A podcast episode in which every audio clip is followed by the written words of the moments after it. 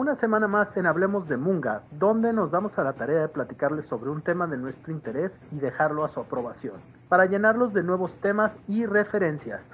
Bienvenidos a Hablemos de Munga. Pues estamos aquí una semana más, bienvenidos todos a su podcast semanal Hablemos de Munga. Gil, ¿cómo estás? Muy bien, Memo. Este, ya se nos acabó el mes y, y sí me entristece un poco, pero bien, todo bien sí, ya último, último jueves de, del mes de octubre de terror, ya a unos días de Halloween.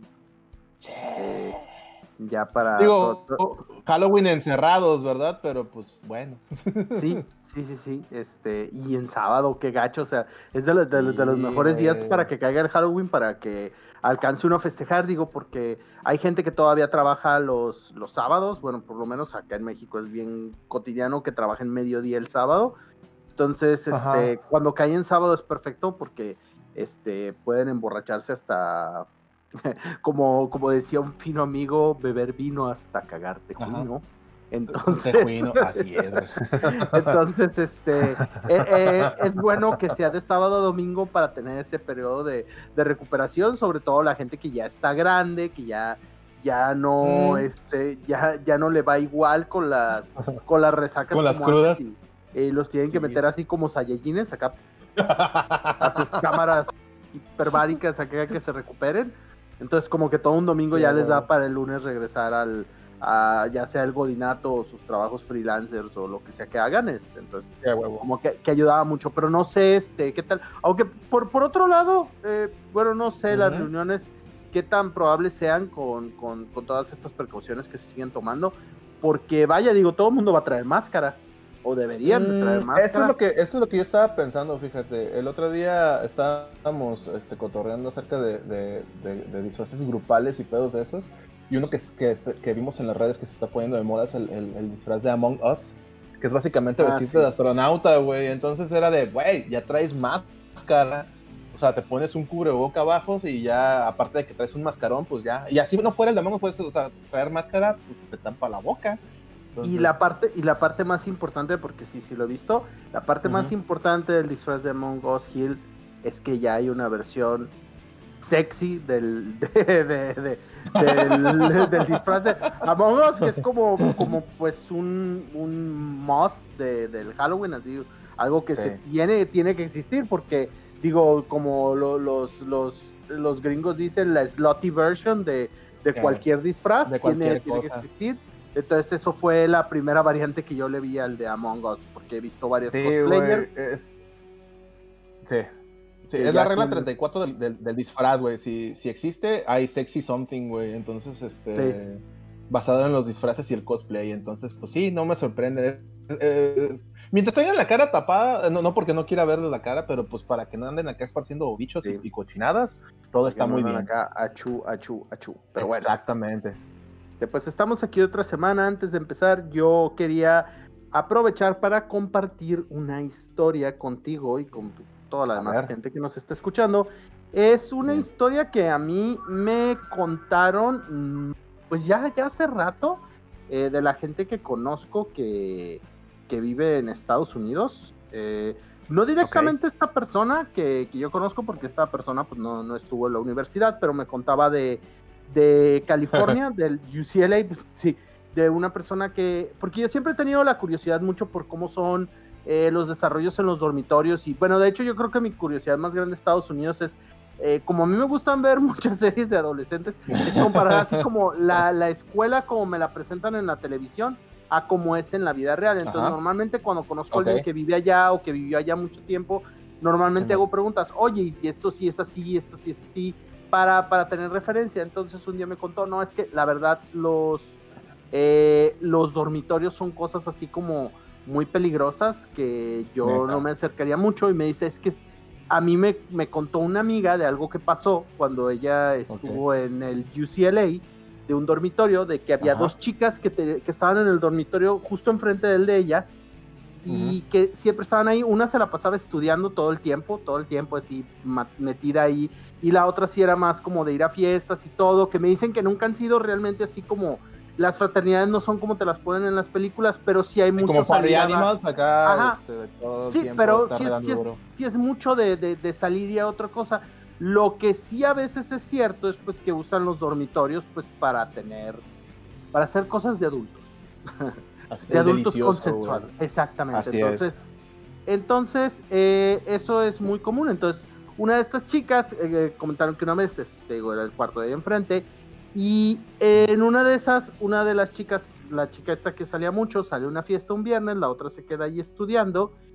Cuando regresa la chica, abre el dormitorio y escucha ruidos y pues así como que ha de haber pensado, ah, por fin iba a prender la luz para ver, pero cuando escucha que hay como ruido de, de la habitación, de movimiento y todo, dice, no, ¿sabes qué?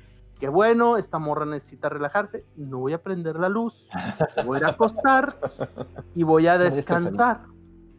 A la mañana siguiente se despierta y todo el campus es un escándalo, porque lo primero que ve y hay, hay mucho ruido es el cuerpo de su amiga tendida, completamente destripado, vísceras por todos lados y escrito en la pared con sangre, dice, ¿no te da gusto no haber encendido la luz? Y bueno, esto obviamente es completamente falso. Así es. es una de las leyendas urbanas más, bueno, no más comunes, hay, hay, más comunes, pero es una de las que a mí me, me, gustan más. Yo creo que fue de las primeras que, que escuché. me hubiera gustado que alguien se tomara la molestia, que, que yo me tomé a lo mejor.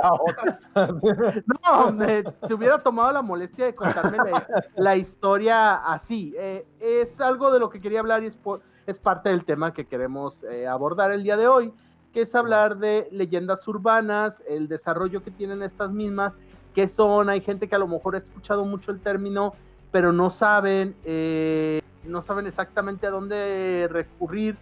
Y vaya, como hemos estado diciendo todo el mes, a todo el mundo le gusta asustarse y tenemos diferentes medios por los cuales nos podemos estar asustando. Fíjate que hay, bueno, haciendo un paréntesis ya para que no sea tan, tan, tan, este, tan, así como de, a ah, pinche vato troll, no contó nada. Voy, a contar rápidamente algo que sí y nos contaron. Ahorita, a ver si tú te acuerdas de esto. Ah, ya sé. pero nos contaron, esta, no sé si sea leyenda urbana, pero suena como tal. Ahora sí, de, pero esto es en Texas. En un dormitorio donde estaba y que por qué no iban a los dormitorios en, en las universidades. De un güey que de repente un día se está sintiendo muy mal del estómago y nota que está sangrando a la hora de ir al baño, a la hora de ir a defecar. Entonces va a haber un doctor, el doctor lo checa y el doctor le dice, ah, ¿sabe qué? Yo nada más le voy a pedir un, favor, o sea, está bien, podemos hacer una reconstrucción, pero bájele al sexo anal porque está haciendo cosas muy violentas y esto le está provocando un desgarre. Entonces el güey, pues no es, que tuviera, no es que tuviera nada en contra, pero pues le dice al doctor, oiga doctor, pero Yo, yo no soy gay, no tengo pareja. No, pues entonces no sé qué está pasando. Entonces se queda bien preocupado y dice, chingada madre, y no podía dormir. Normalmente este güey comenta que se dormía muy temprano, pero no podía dormir y estaba así, él le acaba dándole vueltas y de repente oye que se abre la puerta, pues su roommate que siempre llegaba después de él, pero él seguía despierto y de repente cuando voltea ve a su roommate con una botella con cloroformo y un trapo parado enfrente de su cama y pues resulta ser que dicen que lo había estado cloroformeando los últimos meses y le había estado dando y pues parecer le tomó un poco de bien duro. darse güey pues no bien duro a lo mejor al principio despacito pero como que yo creo que fue calando velocidades y dijo bueno ya estamos en este punto cómodo donde donde ya puedo desplayarme este y, y, dar este así igual eh, no, no podemos corroborar, también fue, le, le, pasó al amigo de un amigo, a un conocido. Pero podemos decir que, ajá, o sea, como dice Memo, le pasó a un conocido de un buen amigo nuestro, o sea, la, distancia entre al amigo del amigo es más corta, vamos. Ajá, sí. Le pasó muy en corto en cuanto, sí, sí, o sea, por eso me da risa, porque me acuerdo mucho de esa historia. De hecho, te iba a decir, oye, ¿te acuerdas de la historia del, dormitorio en Texas? Hasta que tú empezaste, pero sí, sí. O sea, como dice Memo, no podemos decir que es 100% real, pero como viene de una fuente bastante binedigna, aparte de que la contó para hacernos reír, no para decirnos está de la chingada. Este, yo le creo, o sea, realmente sí le creo que haya pasado algo así, por lo que sé, hubo un pedote, o sea, porque, pues, güey, o sea, eso ya es violación, creo que el güey al al, al, dude este, lo metieron a la cárcel, los, obviamente lo expulsaron de la universidad y todo, y rollos de eso. El güey ya no volvió a quedarse en un dormitorio. sí, no, el, otro no tuvo que, pues, ayuda psicológica, este, médica y todo el pedo, y aparte, como nos contó nuestro amigo, no, pues ese güey ya no se quedó jamás en un dormitorio. Porque yo me acuerdo que esa era, esa era parte de la historia, lo que decía Memo es muy, es muy cierto. Siempre era de, ay, a estar bien padre estar en un dormitorio con toda esta gente y todas estas interacciones que nos venden las caricaturas y, y las series de televisión. Cuando este, este dude nos dijo, no, está de la verga y todos, pero ¿por qué? Cuéntanos. Y de ahí la historia, güey. Sí, por eso me da mucha risa. Fue un, fue un detalle interesante, pero tiene, y eso era lo que iba esta historia, tiene toda la estética de como normalmente son las leyendas urbanas, porque el, el más común, e incluso no sé si tú te acuerdas, ir eh, Cartoon Network utilizaba esa fórmula de le pasó al amigo de un amigo, que había unos oh, segmentitos cortos. Fíjate que descubrí que esa serie eso era una serie en forma. Eh, hecha en, Canadá, es de hecho es, ah, producida entre Toronto y Montreal, porque pues, aquí es donde se produce más animación que en otras partes. Este, y era, era, era tal cual, el nombre, el nombre, tenía otro nombre, no me acuerdo realmente, pero descubrí que era una serie de televisión en forma, a manera de, antología y tenía intro y todo, ya ya me lo chuté y dije, ah, mira, interesante, porque en Cartoon Network en México lo vendían como cortos, como para rellenar entre la, entre la, entre la programación, digo, y estaba, y tal cual, era, le pasó al amigo de un amigo, y era como la, como la frase de entrada, ¿no? O sea, de, y eran historias de leyendas urbanas suavizadas, vamos, este, para, para el público, pero estaban bien chidas. A mí me gustaban mucho esos cortitos. Esto, de hecho, en, en para los anglos eh, se le conoce como. Eh, hay otro término aparte de leyenda urbana que se le conoce como el foaflor.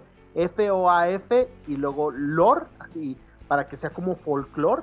Y ese F-O-A-F es el acrónimo para decir friend of a friend, el amigo de un amigo. Porque como normalmente oh. esta idea de decir le pasó al amigo de un amigo es porque quieres que esta historia se segmente en la realidad. Esto es algo muy importante que cabe señalar para la leyenda urbana. Digo, no es así dar una, una clase de cómo escribir, pero para que entendamos por qué, por qué las leyendas urbanas son tan populares y le gustan tanto a la gente, es porque empiezan a ser una cosa de tradición oral y se cuentan para que la gente te crea, hay que empezar diciendo, le pasó al amigo de un amigo, porque eso le da una mm. realidad. De hecho, eh, otro factor común es que menciones el nombre del amigo, pero nada más por un primer nombre, para que no vaya a ser, ¿y cuándo le pasó eso? ¿Cuál amigo tuyo? Eh, sí, a huevo, no, yo, no, conozco a ningún Carlos. Ajá, Carlos, Luis, este, Pete, Dick. sí. Bueno, a mi amigo Rufo. ¿Cuál pinche Rufo? Simón acá. ¿Cuál Rufo, Simón? ¿De qué estás hablando? Mucho, mucho de esto, eh, la leyenda urbana tiene que ser, y de hecho, por eso incluí la otra, porque dos de los elementos importantes de la leyenda urbana que van de la mano de lo que yo siempre he mantenido, que el horror y la comedia son paralelos del mismo lado, porque utilizan más, o menos la misma este, manera de, forjarse, es que o tienen que ser horripilantes o tienen que ser eh, de humor, o sea, tienen que tener, o, pueden tener un elemento de ambas cosas, como por ejemplo, en el caso ese del amigo de un amigo, me acuerdo de una, este, muy cortita, muy rápida, de una, una señora que vivía en un pueblo, que recibía de vez en cuando correspondencia con su mamá, y la mamá tenía una receta muy buena para hacer unos, creo que como unas tartas de, carne, una cosa así, pero que ya ves, esas que llevan muchas especias, mucho de pueblo, y que le dijo que, que, la... Ajá, que el secreto pues era parte de las especies que usaba. Entonces un día le llega algo sin remitente, sin nada, una caja con, con polvo adentro y dice, ah, esto va a ser porque ya quedó. Entonces lo empieza a hacer, lo pone, hace las tartas quedan buenísimas, empiezan a comer, no, pues si esto es. Y luego llega una carta que venía con el paquete, pero que no había entregado el cartero porque se le había olvidado, donde en la carta era su hermano diciéndole, oye, ¿sabes qué? Falleció mamá, te mandé las, las cenizas, espero que les des buen uso. Entonces, aquí tenemos los dos elementos porque es cómico, pero de un humor negro. Negro, muy negro. El, el hecho de... y es así como como de ese tipo de, de cosas. Eh, la leyenda urbana, fíjate que estaba checando y no es tan vieja. La leyenda urbana data, data como tal de 1968. Tenemos a dos personitas que se llaman Richard Dorson y Jan Harold Bruband, que son profesores de inglés en la Universidad de Utah. En 1968 ellos empezaron a usar el término porque antes se le hablaba como folclores, o sea, eran folclores de, la región. Eh, folclore, Cosas que la gente que la gente contaba y que la gente sobre sí, pues de hecho de ahí viene la palabra, o sea, del folklore, o sea, o sea, son dos palabras que se juntaban para hacer una. sí, para hacer una. Ah, ok, ok. Sí, para, para dar a entender que, pues bueno, la gente de por aquí, eso es lo que cree, eso es lo que ellos dicen, son, son sus historias. Empieza a haber ah, eh, cierto, cierto paralelismo con, con, este tipo de, de, cosas. Eh, y hay, y hay el por qué empiezan a, decir, bueno, pues todo esto se convierten en leyendas urbanas. Y de ahí ellos acuñan este tema, pero no se va a publicar el término sino hasta 1981. O sea, duran mucho utilizando el término de, ah, pues sí, son una leyenda urbana, para definir este folclore, para darle otro término, porque el folclore también tiene que ver con la cultura y las tradiciones. Y una de las cosas que tenían en común los elementos de estas historias es que querían estar un poquito más, y estoy haciendo comillas, cimentadas en la realidad. Pero pues en realidad no eran reales, a pesar de que se repetían en muchos lugares. Esa es, una de las cosas eh, muy interesantes de las leyendas urbanas. Vas a escuchar que se repiten mucho y mucho. Ok, o sea, quiere decir que tiene como la base de la leyenda, ¿no? O sea, o sea, es diferente, pero tiene como esa base de decir, ah, es que esto pasó, pero está supuestamente cimentado en la realidad, ¿no? O sea... Sí, más que nada, que quien te la cuenta quiere, aunque él sepa que es falso como falso como nada, este te quiere hacer creer que es real. O sea, es, parte, parte importante de, de, la leyenda urbana. Siempre, siempre hacerte creer que es real, que no es algo que escuchar, o sea, que no es algo que se están inventando, sino que es algo real. Y voy a poner de ejemplo cuando ya se cuando ya, ya se acuña el término que es en un libro de 1981, que el título original es The Vanishing Hitchhiker, American Urban Legends and Their Meanings. O sea, hace el oh. autoestopista que se desvanece, eh, leyendas urbanas americanas y sus significados de 1981. Ahora. ¿Hasta el 81? Este sí, hasta el 81 se publica ya el, el, el término y aquí quiero entrar a cuál es la idea esta, porque eso de The Vanishing Hitchhiker, el autoestopista que desaparece, es la leyenda urbana que estoy casi seguro, o sea, casi 100% seguro que todo mundo ha escuchado, en alguna variación, porque tiene muchísimas variaciones. La variación es alguien va conduciendo su auto por la carretera, se detiene para recoger un autoestopista. La más la primera, como, como empezó normalmente, es que se sube, van hablando durante el camino y el autoestopista desaparece mientras van en movimiento. Después de que dice algo, el autoestopista, y esto también es importante porque por eso eh, esta sirve, esta es muy importante y la usan como su base porque es, es donde la leyenda urbana sirve, al igual que ya ves los, los cuentos infantiles, su primer propósito era el de pues advertir así, cuidado niño, no hagas esto y te voy, te voy a decir por qué es malo en un cuentito. Niñas no hagan esto, niños no hagan esto. O sea, es, así como tratar de, dar una precaución a forma de, un cuento, de una anécdota, porque la verdad es la manera en la que mucha gente aprende mejor. Entonces, esta leyenda en particular siempre trata de tener, o por lo menos originalmente, de enseñar algo o dar una precaución. Así de, de, por ejemplo, había hay unas donde el autoestopista le, le dice ten cuidado en la siguiente intersección, porque es muy empinada. Una vez ahí fue atropellado y ¡pum! desaparece. Entonces se da cuenta de que es cierto y frena y ya, ya, no, ya no lo atropellan y dice, ¡Ah, ¡a la madre! Pero hay culturas donde el autoestopista no es un fantasma, es un mm. enviado de una deidad, es mm, algo más mágico. Ahora, la que la mayoría. Es el chandenguis. Eh, la, la, mayoría va a estar más acostumbrado a una versión que luego se fue modernizando, así como para hacerla más, un poquito más larga y pues más narrativa, que es esta donde llevan al autoestopista, el autoestopista lo dejan en algún lugar y olvida algo en el auto. Y luego el conductor ah, regresa para entregarle ese algo, llega a la casa, toca y dice, oiga, vengo buscando a alguien así, así es que dejó esto y eso pertenecía a mi hijo o hija que murió hace 50 años. Pom, pom, eh, pom. Pom, De ahí mi chiste. Sí, a huevo, o sea, es de esas historias que han atravesado el tiempo, ¿no? O sea, y como dices tú, yo, yo me la sabía con un taxista, por ejemplo, que es como una de las versiones. Ah, sí, los, ah, taxistas cuentan y, esa historia es muy de taxista, güey. De hecho, yo llegué a tener viajes en, taxis que me contaban, no, yo una vez acá recogí una, una, muchacha y la llevé a un pinche barrio bien ojete, y cuando la dejé, me di cuenta que dejó su, su bolsa o algo así, y se la regresé. Dije, desde ahí estamos mal. Un, un taxista de México nunca le había devolvido la bolsa a la señora. Eh, ajá, se chingó, y ya, pues que volvían y tocaban, y no, pues aquí no vive ya nadie así, porque aquí vivía y se murió hace muchos años, y ya o sea, es la historia que tú cuentas, pero pues aplicada al taxista, ¿no? Y también creo que, o sea, como tiene muchas versiones, o sea, y en caricaturas, películas, te la cuentan por todos lados. El dinero fantasma es lo que más me sorprende cuando lo cuentan los taxistas. El dinero fantasma. Oye, ¿qué pasó con el billete? ¿Se desvaneció también? Uh, ¿De dónde sacan varo los, fantasmas? O sea, no, no, no me imagino si tienen cajeros ahí en el inframundo.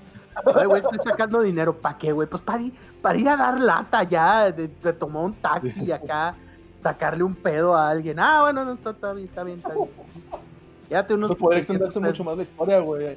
Sí, sí, sí no, no, te, no te, te, puede extender más. Imagínate que después el, el, el taxista se fuera con un, con un taquero, güey. Y luego el taquero al día siguiente se le hiciera de pedo porque el, el billete se desvaneció, güey. Y el, y el taxista dijera, pero sí, sí me pagó. Y extendemos la historia hasta dónde llega el billete fantasma, güey. El billete fantasma. Y luego los tacos se desvanecen también. tacos fantasma.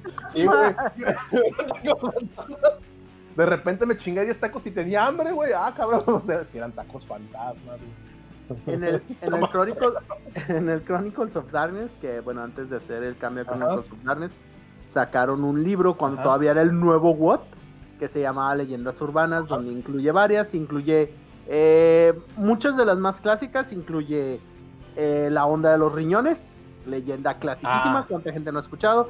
Te van, a, te van a poner algo en tu bebida en un bar. Va a llegar una vieja bien buenota, que eso parece así como terror salido de película de Eli Roth, que digo, les, gusta, está bien, pero por favor, gente, dense cuenta de que Eli Roth tiene un, pánico con eso de las mujeres acá muy, muy guapas que, van a llegar y te van a comer y, si no me creen, y si no me creen, es el ídolo de todo el internet, es Keanu Reeves, vean Knock Knock para que vean que no estoy ah. mintiendo. Ahí van a ver todo el pánico de Dios mío, las mujeres. Bueno, pero este empieza así, porque es así como, como la de la, advertencia de que te dicen, gordo feo, si vas a un bar y llega una vieja bien chida y te ofrece una bebida, dile que no, porque pues, no. lo más seguro es que te va a poner algo en la bebida. Ubíquense, o sea. Luego, si te dice, gordo Rendo, vámonos un rato a, a mi departamento, menos. Entonces ya, no, pero... vas al departamento. vámonos, al departamento y no te quiere cobrar. Sí, no, y, no, y, ya tú le preguntas, bueno, pues, ¿qué, como cuál es el negocio aquí. Yo ni dinero tengo. Yo, yo me vine a tomar una chela nada más porque ah. estaba esperando a alguien y me. Gratis, gordito. No, tú, no te preocupes, este, tú, tú acompáñame. Y luego dices, ay, qué padre, el departamento tiene tina. Ah, vamos a pistear un chingo, ¿por qué tanto hielo? pues no, la leyenda cuenta que te vas a desmayar, luego vas a despertar en la tina con un montón de hielo, un celular en la mano y un letrero ahí en el espejo que diga llama al 911 o al. bueno, ya es 911 también aquí en México. llama al 911, te acabo de quitar un riñón, besos, este. ¿Cómo estás, güey? Eh, entonces, Arturo. Eh, Arturo. Y tu madres. No era vieja. Ay, güey, y mi riñón también. Ay, sí, mi riñón, de veras. Bueno, yo voy a contar esta historia muy diferente cuando me toque. Yo nunca he conocido a nadie que haya perdido un riñón así, ni yo. así, así, así, no. Conocemos otras historias que tienen que ver con vehículos de dos ruedas, pero hasta ahí. Sí, que no, no, porque se involucran pérdidas de riñones, pero no, no así. Este, entonces, esa es una leyenda urbana muy común, esa viene ahí en el libro. Eh, luego viene la Bloody Mary, que pues es otra leyenda mm, urbana muy, muy común. Es el clásico. Es más sobrenatural, ¿no, Memo? Sí, sí, pero de todas formas entra en el, en el rollo de leyenda urbana. Mucha gente cree que, que si pasa la, la, la Llorona también es, y con todas sus variantes, una leyenda urbana de algo que va a pasar si hace cierta cosa. Eh, estamos también, eh, la, la, otra que tiene, este, la otra que es, que es muy común es la de los dulces en Halloween, que les ponen navajas. Mm, las calcomanías con droga que vienen aquí en uh, México. Eh, este, lo, de los doppelgangers, esa es también muy común, de que oh. no, no, no, tan común aquí en México, pero en, Europa, en otros lugares sí, sí he oído que tienen más eso. Y a lo que iba a llegar es que hay un apartado porque el, el, este, el Jersey Devil, que viene ahí, el, el, Diablo de Jersey, ah. viene también como una leyenda urbana y como parte críptido y tiene así como muchas variantes de cómo lo puedes manejar, de qué es para rolar, pero a lo que yo iba con todo esto es que eh, viene un apartado donde ya te dicen al final, bueno, sabemos que hay madramil leyendas urbanas, tú puedes usar otras que a lo mejor no incluimos aquí, pero te damos una idea para otras que son igual de muy, muy conocidas, pero que no incluimos. Y viene esa, la de la chica que deja el suéter y todo eso que estábamos hablando ahorita. Pero la variante que le dan es lo que se me hace interesante. Porque la historia no se trata de que te pase eso porque qué fácil. La historia de lo que tus personajes tienen que hacer es que se dan cuenta de que hay un taxista que se está chingando otros taxistas porque el güey se enamoró de ella. Todo el camino que estuvieron hablando eh, se imaginó que era su, su alma gemela la chingada. Y cuando se da cuenta de que es un fantasma, está buscando a los otros cada vez que la va llevando para atraparla. Se le está intentando atraparla y la morra está buscando quien la ayude porque pues el güey la, le quiere robar el alma para quedársela a él. El güey se puso a estudiar un montón de cosas, entonces sí es así como una, una, una crónica un poco más compleja y más completa por, por lo mismo de que pues ya maneja... loco. Simón. Este, hablando de, antecedentes y de dónde, de dónde viene esto, de los temas, los simbolismos y todo esto. Un poquito antes, digo, antes que se empiece a usar el término de leyenda urbana, cuando, como te digo, todavía se usaba, eh, si, hay así como que muchos eh, diferentes personas que hablan de diferentes ideas de, de dónde pudo haber empezado eh, la leyenda urbana o cómo se pudo popularizar más o cuáles son así como las más populares. El autoestopista que se desvanece, pues es, también tiene un elemento muy sobrenatural. Pero otra muy común era advertir sobre los pánicos de gente loca, asesinos seriales, y ahí es donde entra eh, el carro de la muerte, que es una, una historia que se cree que viene de la historia del gancho. Esta la, publicó el, mismo güey que acuñó el término, bueno, uno de los dos, Richard Dorson, eh, para en ah, Michigan. Pero él se basó, ¿Él hizo la historia? Él hizo la historia del carro de la muerte. Ok, ok, ok. Inspirada en el, en, el, en, el, en el loco del Garfio. Ajá, inspirada eh, en el origen de, de la que dio origen a la leyenda del Garfio, o sea, sí, de, ahí ah, sale. ok, o sea, la leyenda del Garfio viene de la historia de este güey, ok. Pero esa misma historia se, se, origina de un suceso real que se llaman los asesinatos de eh, la calle del amor, Lovers Lane Murders, en Texarkana. Entonces, todo, todo tiene, y esto es algo importante, la leyenda urbana no sale de la nada. Eh, tiene una base real, tiene algo eh, del por qué lo, lo, lo, dicen. Este, probablemente alguien sí le robaron un riñón en algún momento, pero luego se popularizó. ¿Sabes cuál era muy famosa aquí en México? No sé si te acuerdas, sobre todo eh, a principios de los noventas, las jeringas con sida en los cines, ¿te oh, acuerdas? Sí, a huevo. Esa, es como de las mexicanas. No, digo, no sé sea de origen mexicano. Creo que, creo que todo el mundo. Es de las que yo más... Sí, no, no en todo el mundo, pero yo, yo siento que es de las que más he escuchado. O sea, si, le preguntas a alguien así, este, eh, no sé, si le preguntabas a alguien en la prepa o así de, de, toda, tu, de toda la chaviza de, con la que te estabas, yo creo que es la que más escuchaba, güey, la de las jeringas. O sea, no, no, o sea, la Bloody Mary, todas esas que tú y yo decimos ahorita, realmente creo que no. O sea, si, si la gente la gente tampoco mencionaba a la, a la, a la Llorona por, porque era como el fantasma, pero yo sí recuerdo mucho, mucho que te contaban, no, güey, la de las jeringas y la chingada y bienvenido al mundo del SIDA. Eh, sí, sí, concuerdo contigo.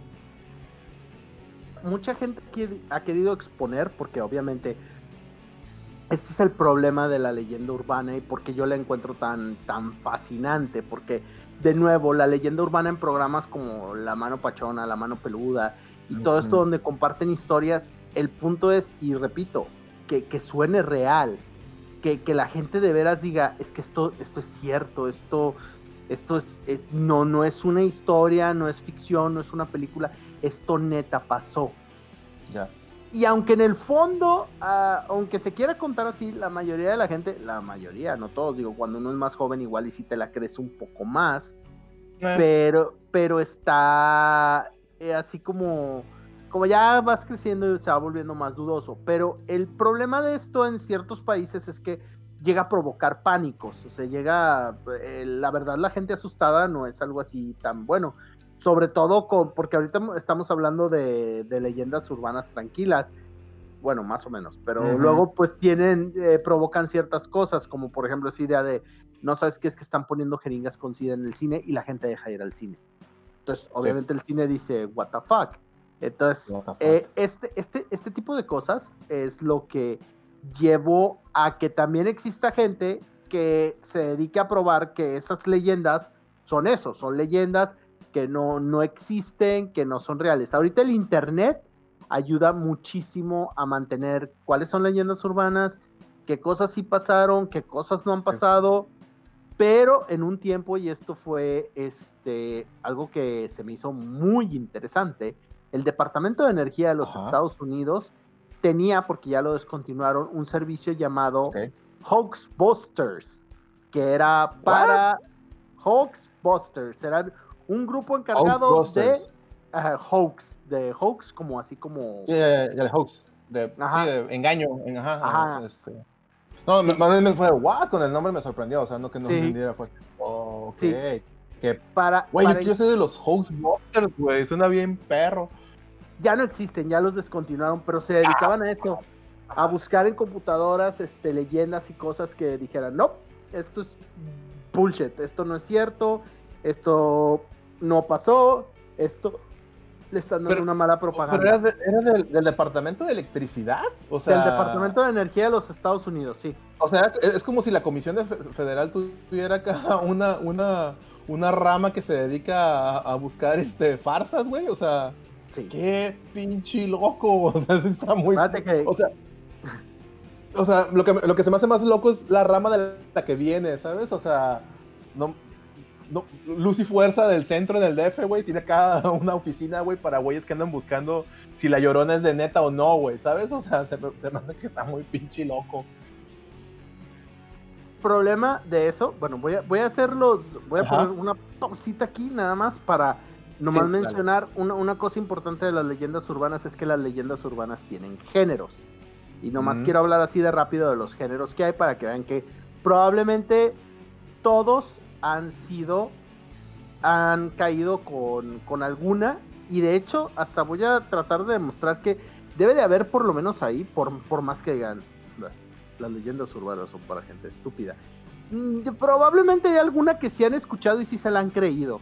Y voy a ver, las del crimen. Crimen es uno de los géneros más importantes porque utilizan este asesinos seriales, eh, cosas que, son peligrosas, como por ejemplo, una muy común del, crimen que voy a contar, por lo menos en Estados Unidos, eh, no sé si en otras partes del mundo, es la idea de que tú vas manejando por la noche en tu carro y ves un carro que no tiene las luces encendidas. Entonces, es común allá. Yo aquí nunca he sabido si eso es común, pero es porque yo no manejo.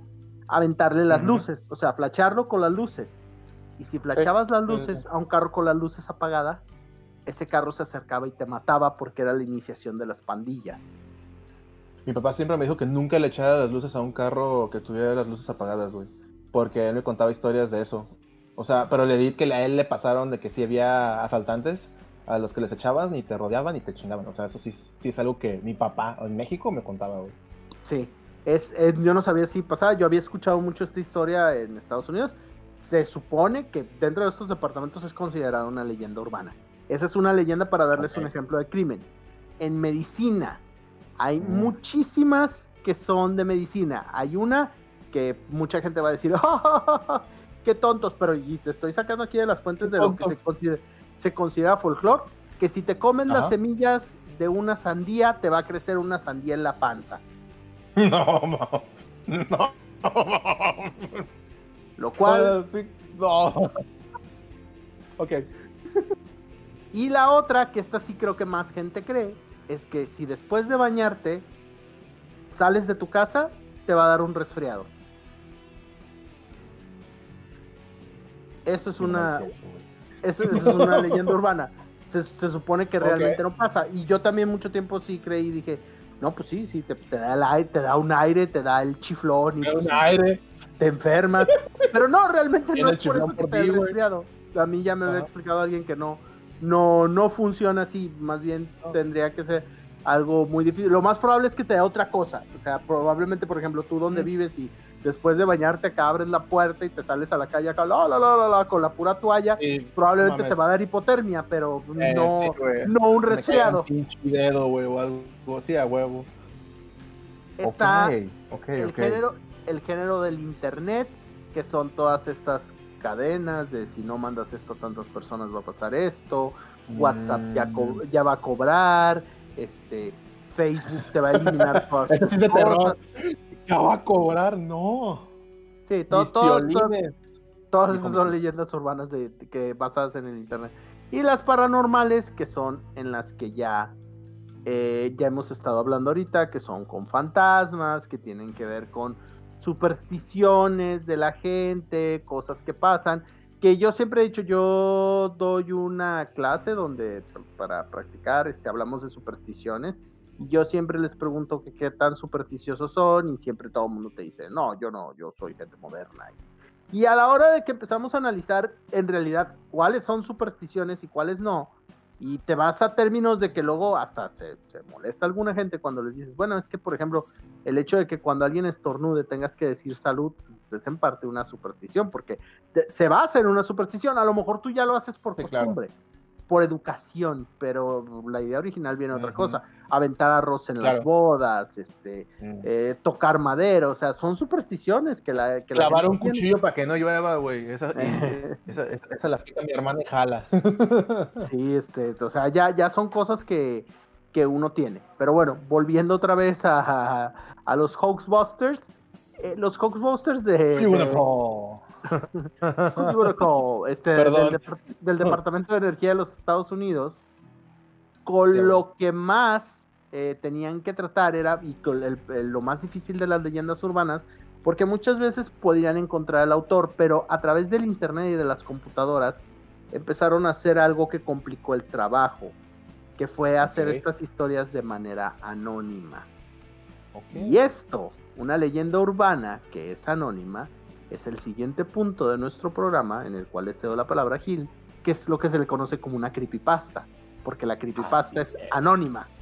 Así es, completamente anónima, aunque a veces tengan un origen. Eh, eh, es bien interesante lo que dice Memo, porque la creepypasta se podría considerar como la leyenda urbana actual, pero realmente tiene una métrica muy, muy distinta. Eh, es interesante, como dice Memo, como el pasar de historias tienen un objetivo, o sea, la leyenda urbana, el cuento, vienen con esta carga de niño, no lo haga, ¿sí? Este, viene más cargada por ese ahí. lado. Déjese ahí, este, sí, pues, güey, acá, si se agarra mucho, le van a salir pelos en la mano, y esa es una de las leyendas urbanas te vas a quedar ciego. te vas a quedar ciego, se te van a caer los dientes, y descubrí que, o sea, yo lo cuento desde... Te vas a quedar enano. te vas a quedar enano, sí, este... Y fíjate que está bien interesante, digo, es como este chiste de, la serie de Big Mouth de las chicas también se calientan y que te explota la cabeza, güey. También descubrí que, que, la aplicaban para las chicas, güey, acá descubrí con el tiempo acá que también les decían ese tipo de cosas de, hey, te vas a quedar ciega. Y yo, oh, ok, acá no nomás a los niños, sino también a las niñas les contaban esas historias. Pero sí, o sea, vamos, o sea, desde las historias, este, vienen, vienen mucho por consecuencia, ¿no? O sea, vienen y te dicen, no hagas esto para que no pase eso, pero luego como, como que le meten el cuento de, no, aquí a mí me contaron que si los niños no hacen la tarea, este, se les aparece la mano pachona y los jala en la noche y cosas así, ¿no? Con la creepypasta pasan cosas, es muy diferente, porque ya viene, bien, si, bien vienen colgadas de la, de la leyenda urbana y vienen eh, colgadas mucho de las historias que te contaban y cosas así, tienen una, una, un origen muy distinto. Para empezar, el nombre creepypasta viene del, de la etimología copy-paste, ¿no? En inglés. Eh, y de hecho eran, era copiar y pegar, ¿sí? O sea, de que tú, una historia que te llegaba a ti, simplemente la copiabas, la pegabas y la mandabas.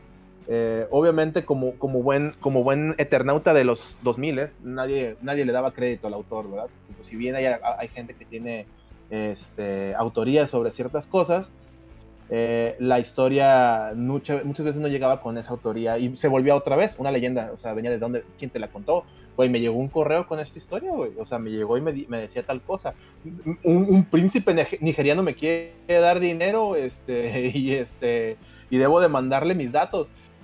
Eso, es una, era uno de los... Ajá, o sea, vamos, de las primeras historias de internet, ¿no? Eh, interesante fue para mí descubrir que una de las primeras, o, la que se considera como la primera creepypasta, fue una de las primeras historias que yo leí, o sea, literal acá en, en, el, en el que denominamos Memo y yo este, el, el culo de internet, este, 4chan. Eh, me acuerdo mucho haber leído la historia acerca de, de un dude, ¿sí? que un día dijo, miren, yo, a mí, a mí me late mucho esto de meterme a las cuevas y está bien padre, voy a buscar una cueva este, y me voy a meter ahí. Esta historia se conoce como Ted the Caver eh, o Ted el, el cuevista, no sé si sea la traducción correcta. Este, digamos que vamos, digamos que era un dude que le gustaba meterse y explorar, o sea, hacer espeleología o spelunking, como mucha gente le conoce. Este, esta historia, fíjate, está interesante porque eh, se considera que es la primer creepypasta en el sentido, o sea, como el primer vestigio de una creepypasta eh, per se, es esa historia porque tiene un origen en el 2001, Memo. O sea, yo la leí, o sea, yo ya la leí estando en, en, en, este, en 4chan, y hablo de los 2000, 2006, 2005, un rollo así. Y esta historia se considera como la primer creepypasta, porque lo que trataron de hacer con esto era dar un mensaje también, era la historia de un dude, eh, así, eh, long story short, este cuate, Ted, eh, y su amigo, que no me acuerdo cómo se llama, este, son espeleólogos, ¿no? Les gusta explorar cuevas y obviamente pues descubrir y pues la, ideología del spelunker es muy, muy de aventura, ¿no? De vamos a buscar algo nuevo para que otra gente lo pueda experimentar. Este dude dice que cerca de su casa había una montaña en la que él creía que había cuevas que no habían, habían sin explorar y pues se dio la tarea de buscar una, encuentra una con una entrada muy grande pero que no llega a ningún lado más que un pequeño agujero. Eh, eh, te cuenta que él y su amigo dicen, pues vamos a ver, yo digo que por lo que se alcanza a ver con la lámpara, a partir de este agujerito se hace más grande para adentro, ¿no? Entonces pues, vamos a hacer, ah, vamos a hacer el, hoyo más grande de la cueva. Eh, empiezan a hacer, usar herramienta pesada y cosas así, y logran abrir un, orificio suficientemente grande para que ellos alcancen a pasar. Ojo, no me refiero a que sea un agujero en el que la gente pase parada, no, simplemente con que sus hombros y sus caderas pasen, ya están del otro lado esta es la parte que se me hace interesante de la historia porque se vuelve muy realista. Yo sabía que la, gente que se dedica a buscar, eh, a meterse cuevas, eh, buscan eso.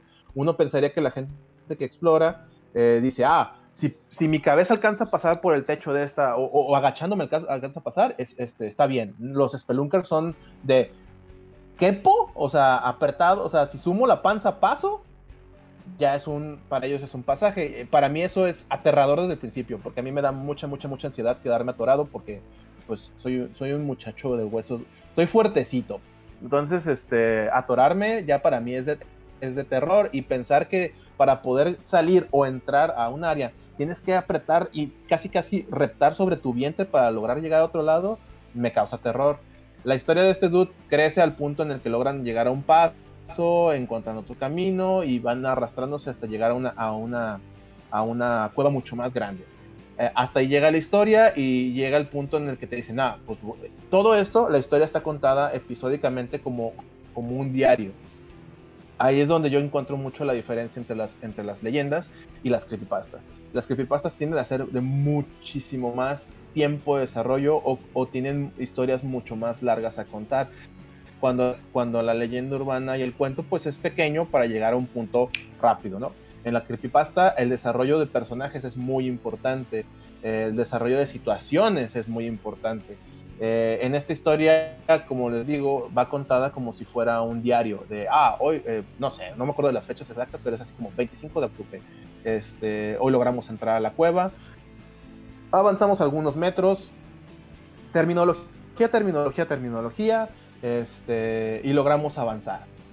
26 eh, de octubre, eh, hoy está lloviendo, no pudimos ir a hacer el trabajo porque el generador se iba a mojar y no íbamos a poder utilizar las herramientas.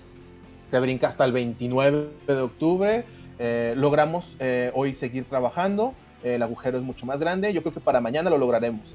Actualización en el, 20, el, día de hoy. Logramos hacer el agujero, se, derrumbó un poco y logramos entrar y bla, bla, bla, bla. O sea, la historia va muy, muy, no es por episodios, pero sí está marcada por días. Sí, va marcada por días. Este, o por un tiempo.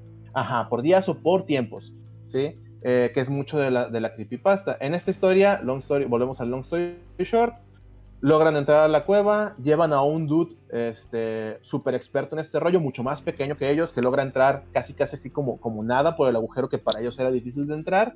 Eh, el dude se adentra en la cueva, ellos logran meterse, eh, ven algunos dibujos en las paredes, el dude documenta los dibujos porque como era, se supone que los 2000 los celulares no tenían cámaras tan chidas y mucho menos en esa oscuridad iban a jalar también.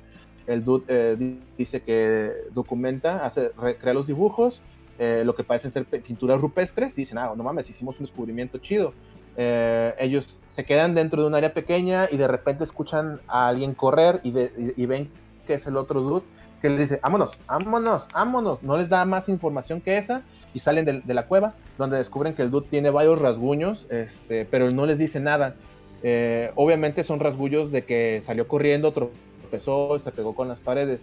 El sujeto no les dice nada hasta el final y, lo único que les dice es no deberían de volver a esa cueva. ¿sí? Que tiene esta fórmula muy consecuente de las, de las leyendas urbanas. Es la de, eh, si van para allá les va muy, muy mal. ¿Y qué haces cuando te dicen no vayas para allá? Pues vas para allá. Entonces, en este caso, Ajá y juega con un pánico común, que es, que es la otra. Eh, perdón. Eh, juega eh, con el pánico, como tú decías, de quedarte atrapado. Yo creo que, digo, lo dices tú y nadie, pero por ti, pero yo creo que todo mundo tiene ese pánico de quedarse atrapado, a lo mejor en medidas distintas. Yo, yo me acuerdo uno de, los traumas más grandes de, mi niñez fue, y a lo mejor le suena estúpido a alguien, en una alberca de pelotas este, oh.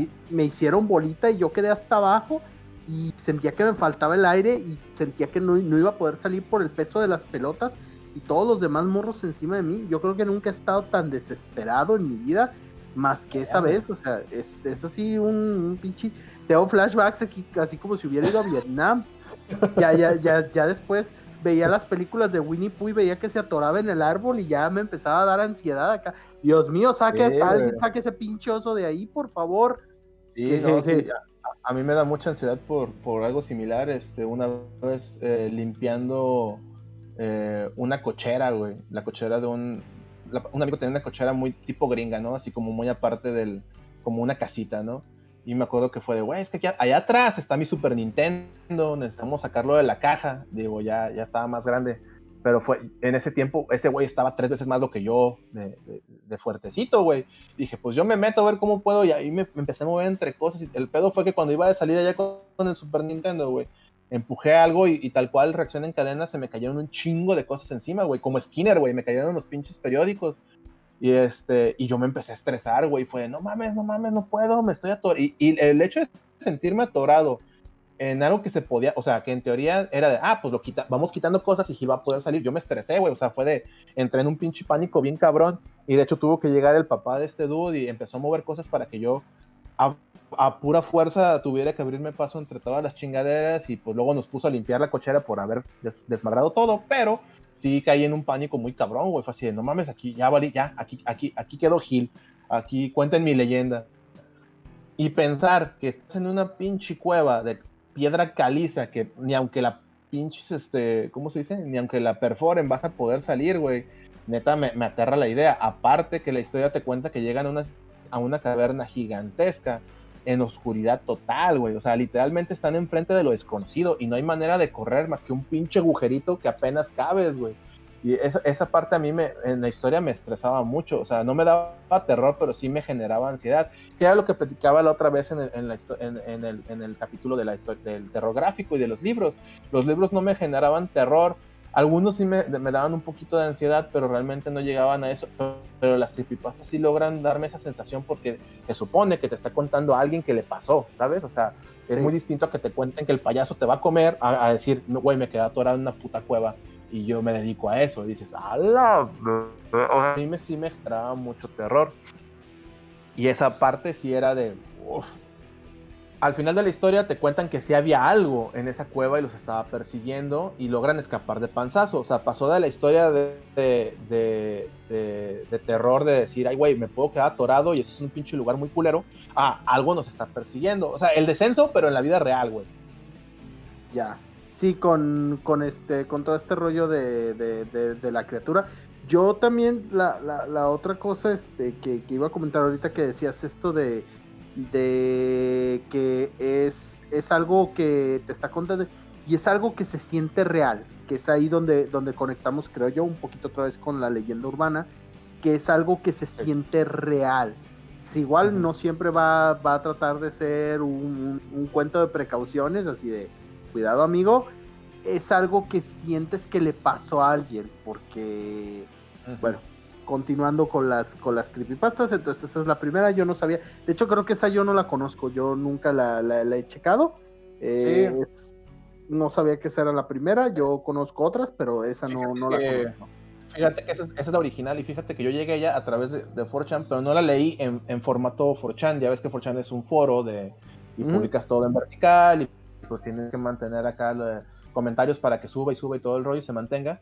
Eh, esta no está contada ahí. Venía una descripción, de hecho venía una foto eh, de un dude atravesado, o sea, que de hecho es medio famosilla en el internet, en este rollo de las creepypastas, que es, es, un güey, un, un dude, es un, espelolo, un spelunker, eh, atravesando por un hueco que básicamente está al borde de sus hombros, güey, y entrando como gusano. Ni siquiera ves que sus manos están al frente, porque anatómicamente hablando, si tú levantas los brazos, tu, marco es muchísimo más ancho que, con, tú con los, los, brazos los brazos abajo, güey.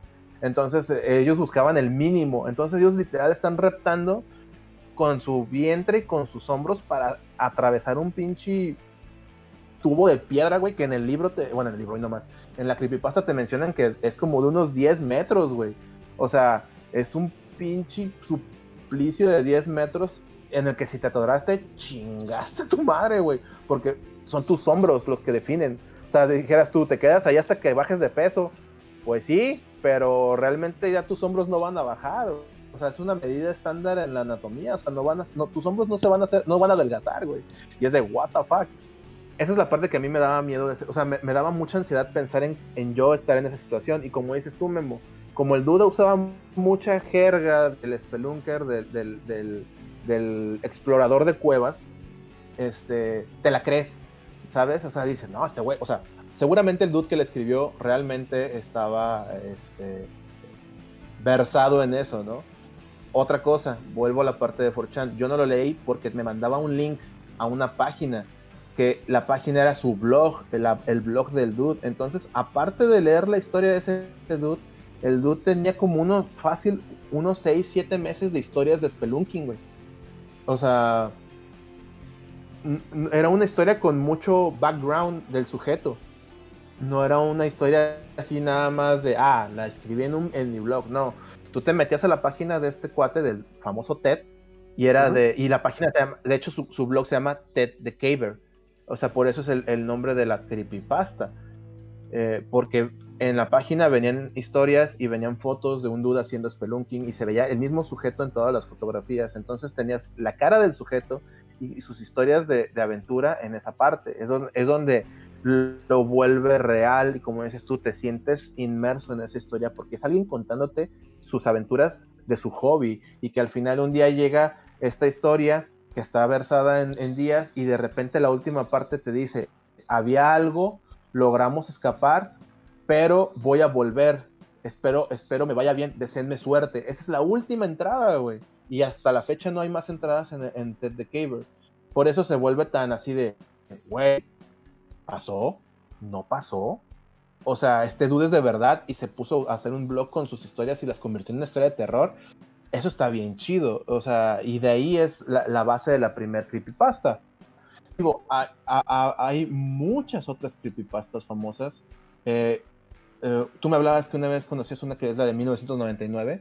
Sí, 1999 es la que yo más, más leí, pues de las primeras que me topé y que se me hizo interesante por, por, lo mismo que estás diciendo tú, porque también la, la, fue desarrollando en mucho tiempo, no es un güey que te empieza a platicar de un canal que él veía cuando estaba morro, que, que era un canal y empieza así como, y luego lo, bueno, lo, lo interesante que quiero comentar de, de 1999 es que creo que el elemento sobrenatural es muy reciente ya al principio te habla de un programa donde que se llama el, personaje es un güey como con un traje de oso acá todo madreado que se llama el señor oso Mr. Bear Mr. Bear y que todas las este y que siempre salen niños ahí pero así como muy apagados y eh, que de repente hacen cosas que no son ni graciosas como un programa así como con dedos donde se apuñalan los o sea como jugando con los dedos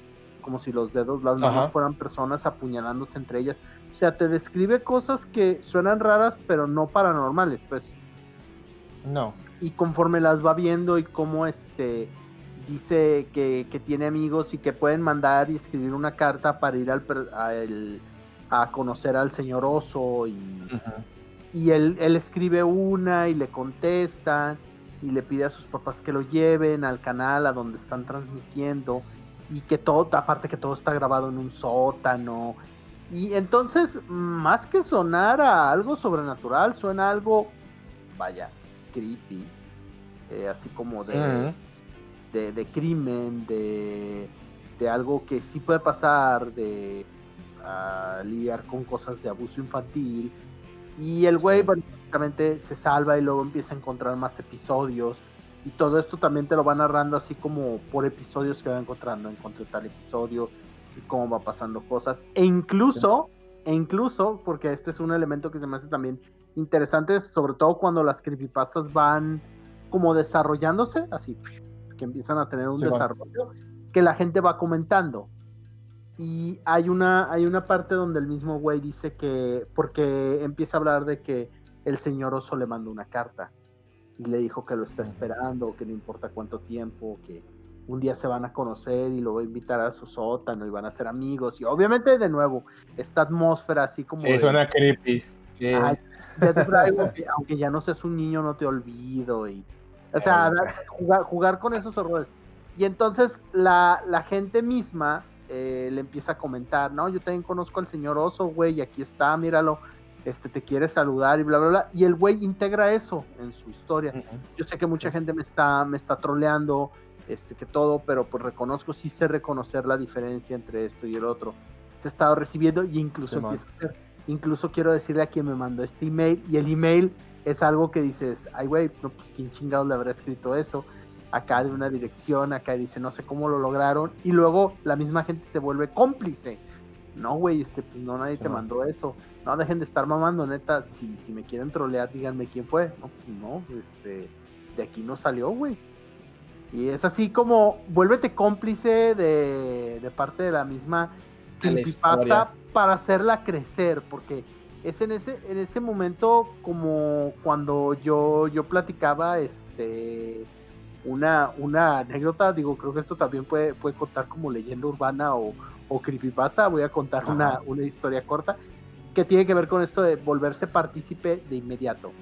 Estaba, viene, bien, llega aquí a juntarse con nosotros a la cuadra de repente un morro que viene de Estados Unidos, era el, era el, era el primo de alguien, este, y pues estaba morro, todos tendríamos como a lo mejor 18 o más años y el güey tenía como 14, 15.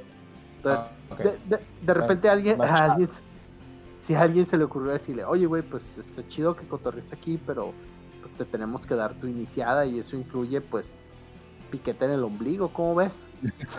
nah, me dijo, no, neta, es en serio, todo el mundo ha pasado por eso, no estamos bromeando y así, no, sí, eso, este, pues, sorry, güey, pero pues es lo que toca, este, no te va a doler, a lo mejor hasta te gusta, a lo mejor descubres algo nuevo. y se, empezó a poner nervioso. Pero esta es la parte, o sea, obviamente era una broma, este... Era, eran otros tiempos para la gente que digo horrorizada, Dios mío, ¿cómo, ¿cómo se les ocurre hacer eso? Pero bueno, eran otros tiempos, les estoy hablando de los 90, de los principios de los 2000.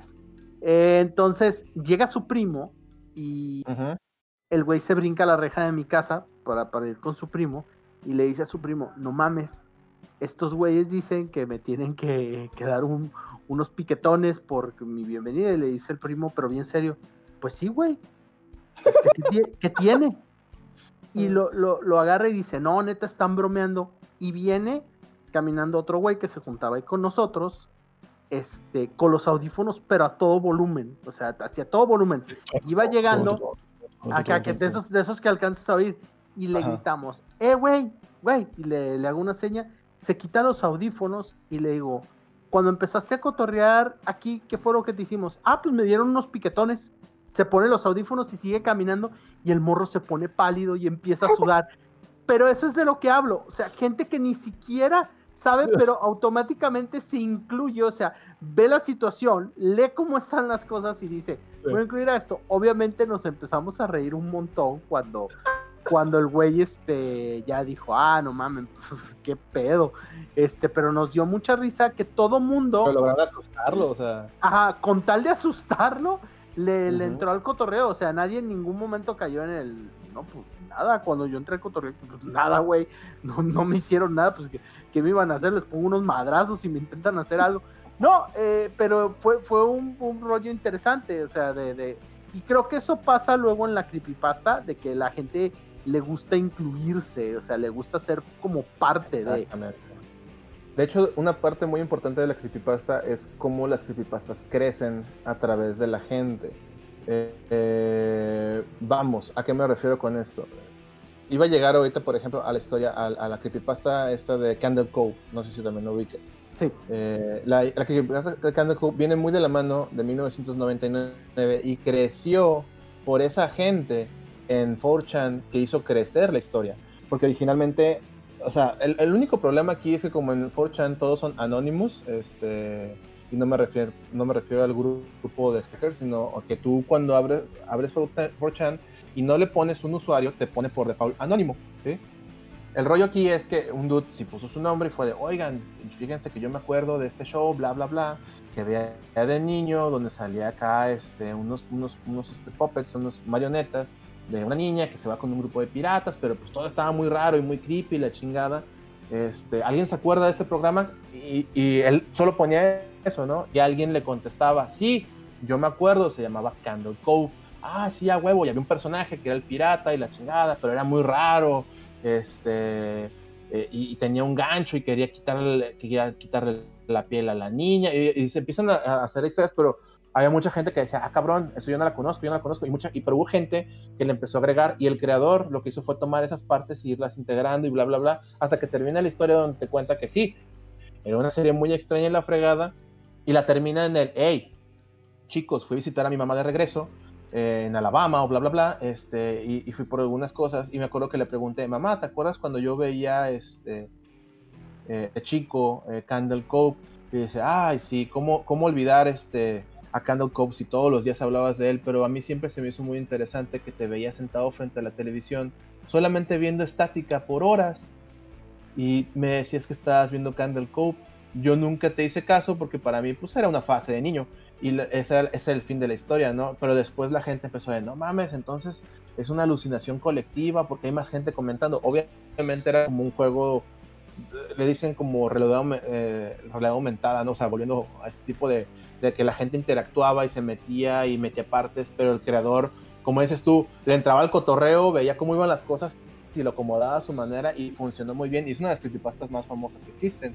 Tan así que, por ejemplo, en este programa Channel Zero, Eh, bueno, es una serie, no es un programa, es una serie que, salió para la, plataforma de Shooter, pero que también creo que estaba ahí en, Amazon Prime, si no me Está en Amazon Prime. Este, que son varias, varias este, temporadas ya. Incluyen historias, como su core de base de historia es una creepypasta. Y eso a mí se me hizo bien chingón, al menos en las primeras temporadas. Eh, eh, la última ya no está tan padre, pero este realmente creo que era un muy, buen este, base para hacer una serie de televisión. Y es a lo que quería llegar. Por ejemplo, hablando de creepypastas famosas, pues si yo les digo algunos de estos van a decir, ah, sí, a huevo, las básicas. O sea, pero son las más famosas porque tienen más tiempo y son de las que tuvieron más influencia. Que son Slenderman, Jeff the Killer, eh, Smile Dog, El experimento ruso del sueño, Pempal, Borrasca. Vamos, son esas, esas historias que se han este, eh, abandonado por Disney, me muestras de las, de las ah, acá que son abandonado muy famosas. Que, que, saca un pedote con su foto. Que saca un pedote con su foto, pero mucha gente acá de no mames. Que se ve bien maníaco el Mickey Mouse acá, pero es un Mickey Mouse normal, nomás invirtieron el negativo. Colores. Sí, exactamente. Eso es lo más cabrón de todo. Dices, ah, no mames, qué pinche miedo. Yo no hubiera metido, güey, es un flip bueno, así dejémoslo, pero sí, o sea, es una imagen invertida, o sea, colores invertidos, control, control y en Photoshop, gente, por si quieren hacer fotos aterradoras, este, ya saben, ese es mi tutorial. Síganme para más tutoriales. Este, pero sí, o sea, las creepypastas tienen ese, factor de, uno, eh, ser más interactivas con la gente, crecer este, con la gente. Eh, volviendo a Slenderman, que yo considero, y me van a decir si sí o si no, es el, es el, es el la creepypasta más famosa, güey. O sea, yo puedo decir, podemos decir que, eh, Ted the Caver, este, Jeff the Killer, Abandonado, son muy famosas, sí, sí es cierto, pero son muy famosas en el internet, en el nicho del internet. Si nos vamos a Slenderman, Slenderman tiene una película.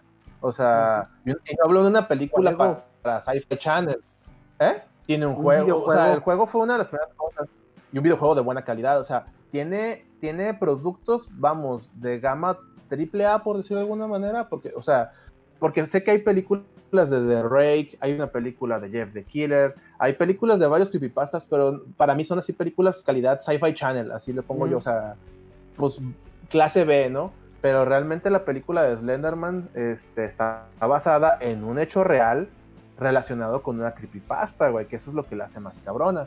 Para, para nuestros escuchas, quienes no sepan de la historia real, eh, fue este rollo de, de tres chavitas que estaban muy clavadas este, con, con, el creepypasta. Este, una de ellas, eh, pues es, la clásica chavita que quiere encajar en su grupo de amigas eh, porque la amiga se junta con otra chica y la fregada y llegan al punto en el que dicen es que tenemos eh, esto es por Slenderman y se, y se empiezan a clavar ¿no? con, el, con, con la onda del, de la criatura. Slenderman, para descripción de quienes no lo conocen, que se me hace muy cabrón que no lo pudieran conocer, es esta figura tal cual alargada, de ahí viene la palabra slender. Slender es alargado o esbelto. Eh, es una criatura que mide en promedio 3 metros, con una silueta que viste un traje de piel blanca y no tiene un rostro, que en, en, varias este, representaciones puede desplegar tentáculos que le crecen de la espalda, pero realmente es esta silueta muy alargada, de piel blanca, sin un rostro, y que viste y que trae una corbata roja con un traje negro. Entonces, esta, estas chicas se obsesionan con eso y en la vida real eh, llevan al asesinato de la amiga, ¿sí? Llevan a, este, porque era un sacrificio para Slenderman. Esto sí tuvo un impacto muy grande en, en, la, en, la, concepción de las creepypastas, porque fue algo que llegó a la vida real, hubo un juicio, a las chicas las enjuiciaron como adultas, este, están en la cárcel actualmente, eh, y de eso, y de ahí viene una película, que pues si viene no, es la mejor, tiene, a mí se me hace que se ve chido el Slenderman en esa película, este, y o sea, es un Slenderman chido, o sea, se ve bastante bien en los efectos, este, el maquillaje, los efectos prácticos que tiene están muy chidos.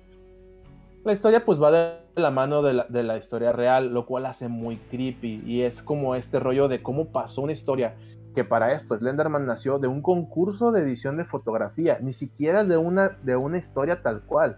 Es decir, no recuerdo bien el, foro del este, en el que se publicó, pero era un concurso acá para Something Awful, algo así, eh, era Something Awful el, nombre del concurso, y era hacer, tomar una fotografía y photoshopearla para que se viera creepy.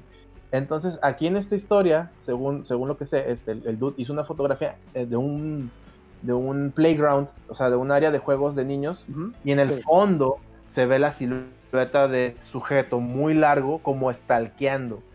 Hizo dos fotografías, ganó el concurso, y de ahí para el real, ¿no? O sea, es donde vienen las historias acá de, Slenderman. Mucho también tuvo que ver eh, el canal de Marvel Hornets, que estaba, ah, empezó como un falso documental acerca de un equipo de fútbol eh, americano local y, se convirtió en un pinche fenómeno de no sé cuántos capítulos. Yo me chuté como hasta el 85, de ser sincero.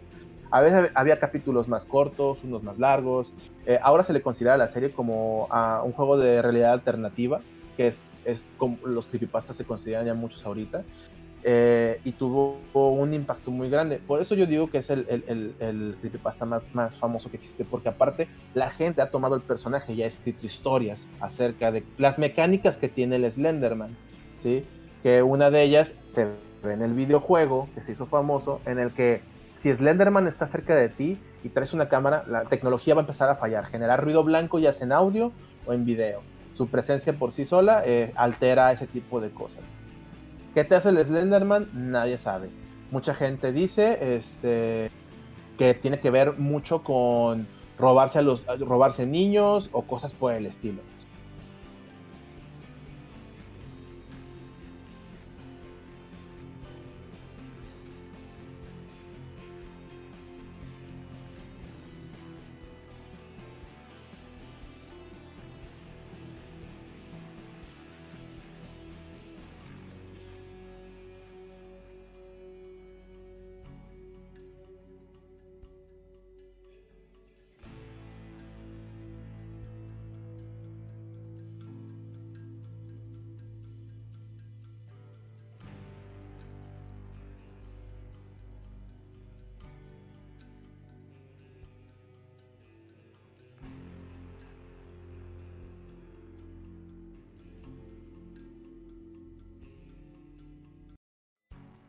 Pues sí, Memo, entonces, este, así como te lo explico, o sea, así a grandes rasgos, pues el, el, el, pinche Slenderman es como, como el robachicos, ¿no? O sea, no te dicen si, si, si el viejo se los lleva para...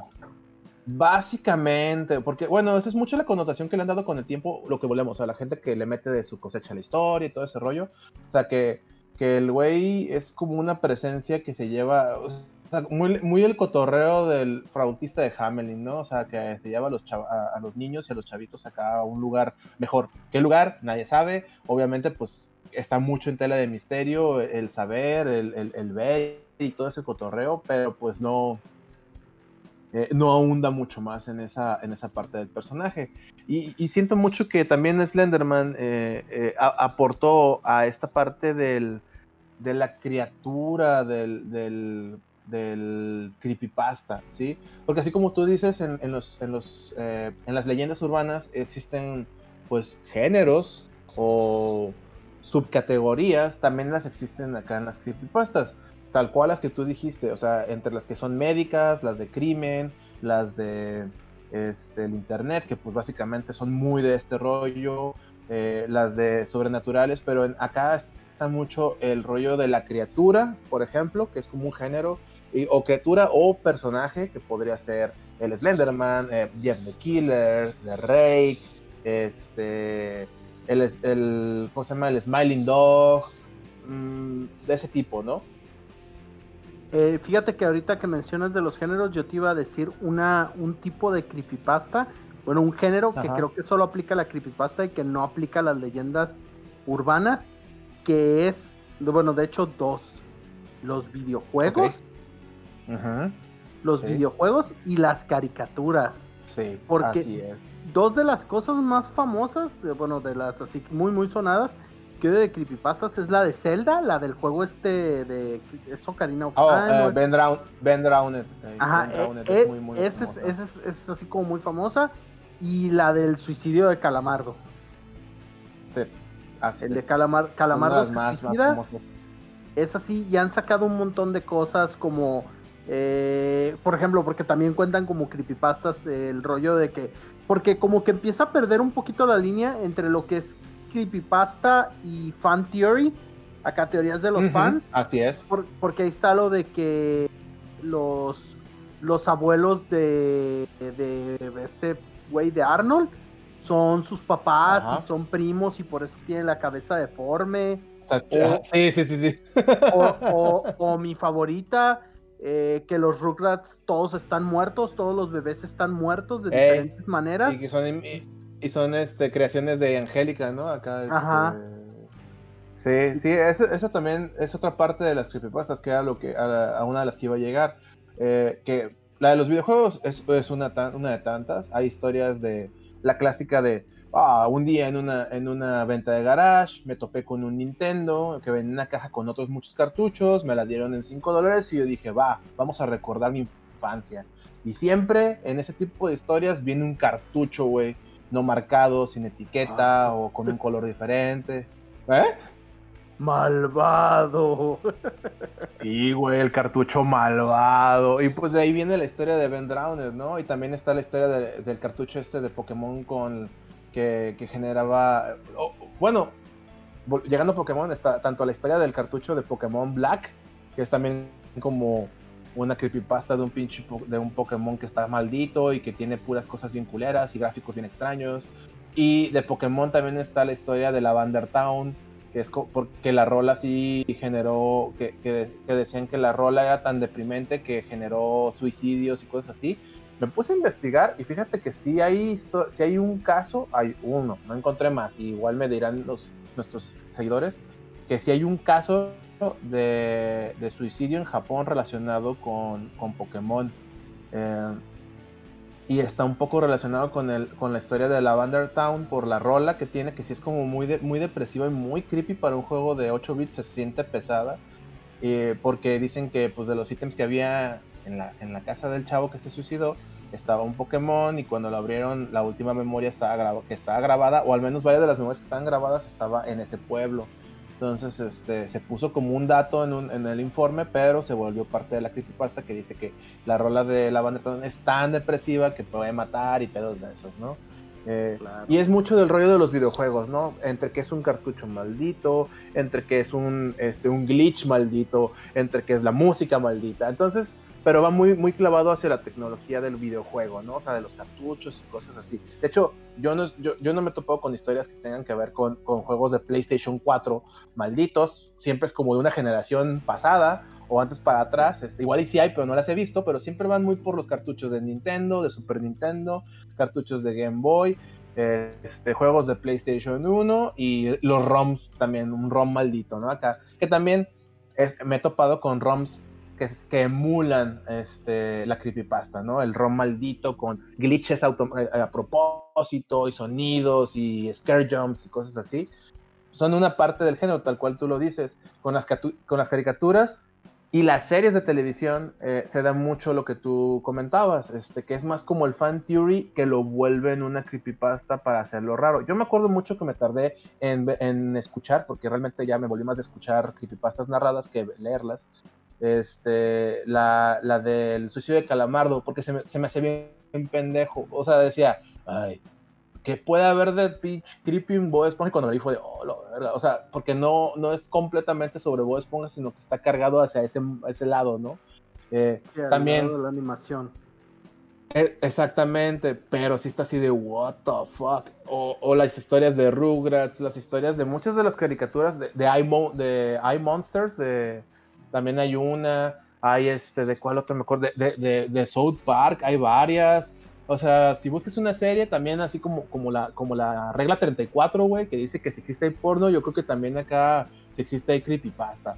O sea, la gente va a buscar maneras de hacer más creepy las historias, pero siento que va mucho más de la mano del, ay, por aquí, porque me acuerdo también haber leído una de Godzilla en su momento, este, de que Godzilla realmente el que le escribió, le escribió porque era atormentado por el espíritu de un demonio, león, lagarto gigante y pedos de esos, este, y que tenía que escribir la historia para que el mundo supiera sobre su terror y bla, bla, bla, bla, bla, pedos de esos, ¿no? Pero está tan rebuscada que dije, ay, güey, no, no. Eh, me, me, gusta más la idea de, del terror atómico. Y luego, luego también tenemos cosas que son, este, también entre parte de creepypasta, leyenda urbana, bueno, empezaron como leyenda urbana por el tiempo que tienen, como por ejemplo eh, un Munchkin se suicida en El Mago de Oz.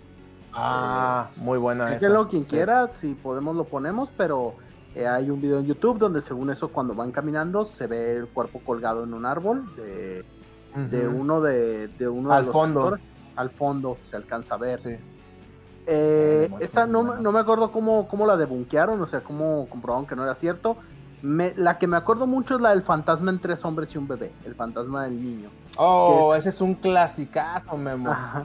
Clasicazo. o sea, me acuerdo, el promocional me acuerdo Ajá, pero yo me acuerdo que esa cosa existe desde que salió la película, ya lo de los noventas, güey, o sea, y me acuerdo que en las noticias así de con Jacobo, o sea, Bludowski salió la nota y todo el pedo y todo así, y mi mamá está, ay Dios mío, y la historia del morro que se subió con la escopeta. Pero también la rebuscaban bien cabrón, no, es que ese morro se subió con una escopeta y se puede ver que trae la escopeta. Y no, está simplemente un reflejo, güey, así de... De un, de un mm. cartel promocional donde venía un morro que se estaba reflejando y ya. ¿Eh? Alguien se le olvidó quitarlo de ahí. Y se ve creepy. O sea, fuera de pedo, o sea, existe, está ahí, es creepy, sí es cierto, pero ya más bien fue rebuscar un hecho que pasó. Sí, que vaya, esto es parte de tanto la creepypasta como la, leyenda urbana, que es lo de dejar bien en claro, que normalmente lo, lo, más importante para esto es darle ese toque de la realidad, que es lo que yo decía en un principio. Eh, tienes que asentarte en la realidad, la creepypasta también quiere ser lo más real posible, para, porque el miedo viene de ahí, el miedo viene de lo real, de lo real que la gente dice, bueno, y si es cierto, y si de veras este, pasó esto, no mames, qué pedo, este, eh, cosas que, que hacen que la gente, porque, como te mencionaba, la leyenda urbana provocaba a veces que la gente dejara de hacer cosas o empezara a hacer cosas a causa de, o a causa de lo que les decían, de que, ay, no, es que está, está muy complicado, no, no, no lo voy a hacer, o sea, cosas eh, tontas como hace poco lo que pasó con lo de las avispas, no hace tanto.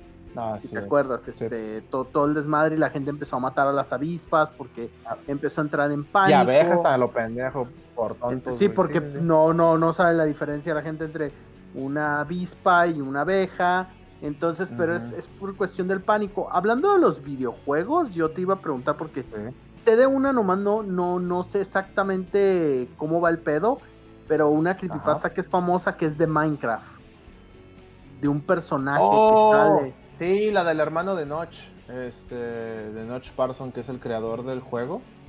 Se dice que, bueno, esa nunca la, nunca, nunca la entendí muy bien, pero sí, que ya ves que, bueno, en Minecraft, que es este juego ultra popular, este, bueno, no sé si sigue siendo tan popular, ¿verdad? A mí me sigue gustando, me relaja mucho, pero puedes jugar online, ¿no? O sea, puedes hacer un servidor y puedes, este, crear mundos o destruirlos o explorarlos o etcétera. Eh, sé que es la historia de un servidor medio popular o uno de esos servidores que estaban así medio perdidos de la mano de Dios, que depende de quién te la cuente. Y que al entrar ahí estaba el, dude que estaba navegando alrededor del mundo, se topó con, eh, con un personaje con el, nombre, el nombre del personaje, o sea, porque tú traes tu nombre de usuario encima cuando entras a otros servidores, o sea, yo voy a aparecer como Hillboy, Memos, este, Anchito, la Roxana, como sea, ¿no? pero que el que aparecía ahí era un personaje con el nombre de, con un nombre en específico, el cual no recuerdo ahorita. Lo que sí sé es que era que el personaje tenía los ojos rojos y que andaba con él y pues que no lo pelaba y lo perseguía para todos lados a, cierta distancia y que después descubrieron que el personaje, o sea, el nombre del personaje era del hermano del creador del, del juego, quien había muerto y que pues solo él tenía esa cuenta y pedos de esos, ¿no? Entonces, este, sí me acuerdo de esa historia de haberla, de haberla leído como muy por encimita, pero sí se hizo medio famosa porque era Minecraft y era el juego como en el momento todos así, ay güey, o sea, está pasando eso. Porque, por ejemplo, hace poco me contaron de una pinche historia muy similar eh, en Fortnite. Que había un, un güey este, escondido en el puro centro del mapa, eh, donde se supone que se cierra la parte final del, del, del Clash, del Battle Royale y que estaba en una de las casas escondido en una esquina y estaba parado hacia la esquina como en la bruja de Blair, ¿haz de cuenta? Y que el nombre del personaje era, no, no sé, digamos Pepito 24, güey. Y que por más que le disparaban y le, tiraban no lo podían matar y, que incluso cuando se cerró el, el areto y mató a todos, ese güey ganó y resultó que era un güey que también tenía, que nunca había ganado y que murió este, en un stream o un pedo de esos y que ese era su avatar, ¿no? Este, y dije, ah, me suena conocido, o sea, vamos, no está mal, son de esas cosas que, que la gente toma y la empieza a adaptar a lo que está consumiendo. En el caso de los videojuegos pasa mucho, porque como ya ahorita los juegos son mucho más, más este, multiplayer online, eh, uno busca eh, vamos a adaptar ese tipo de historias a lo que uno consume.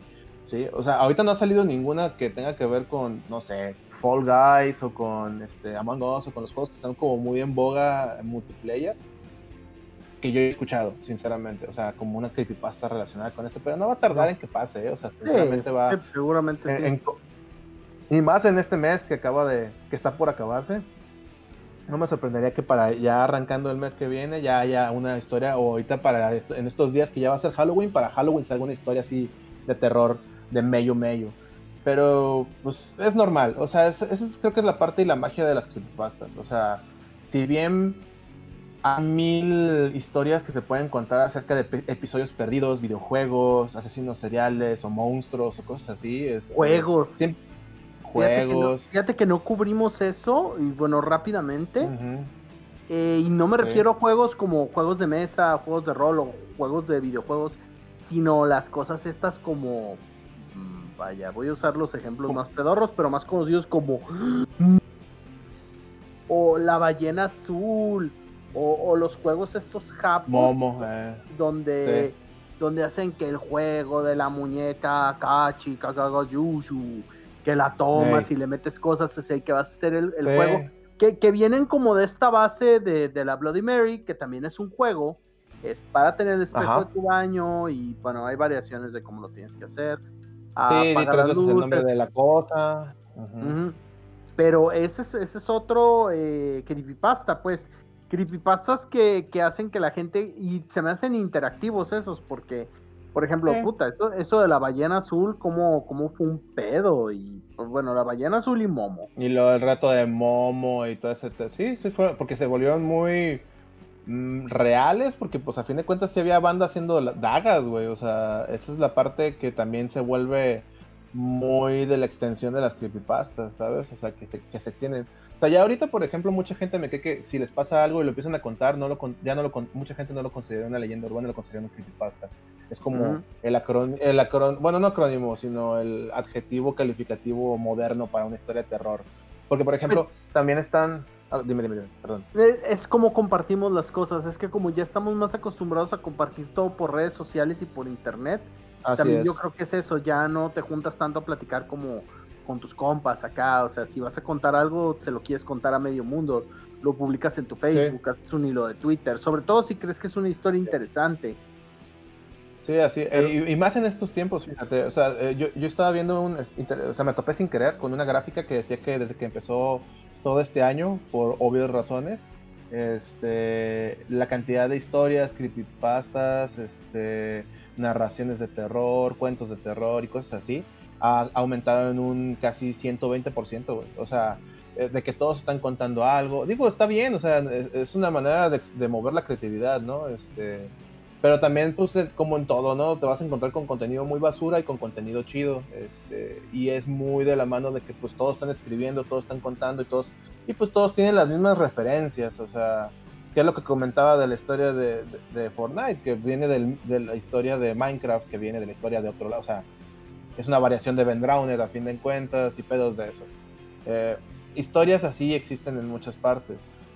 Eh, digo, también por ejemplo, yo me sabía una historia chida, que esa sí es real en el sentido de que la puso un güey en, en, Reddit, y no es de terror, pero está chida la historia porque a mí, yo sí conozco ese tipo de juegos. En los juegos de carreras, no sé si te ha tocado Memo o si has visto, que hay una madre que se llama modo fantasma, en el que juegas, haces un, una, una vuelta y luego corres contra tu fantasma, es decir, como una versión transparente de tu carro, es para superar a ti mismo, ¿no?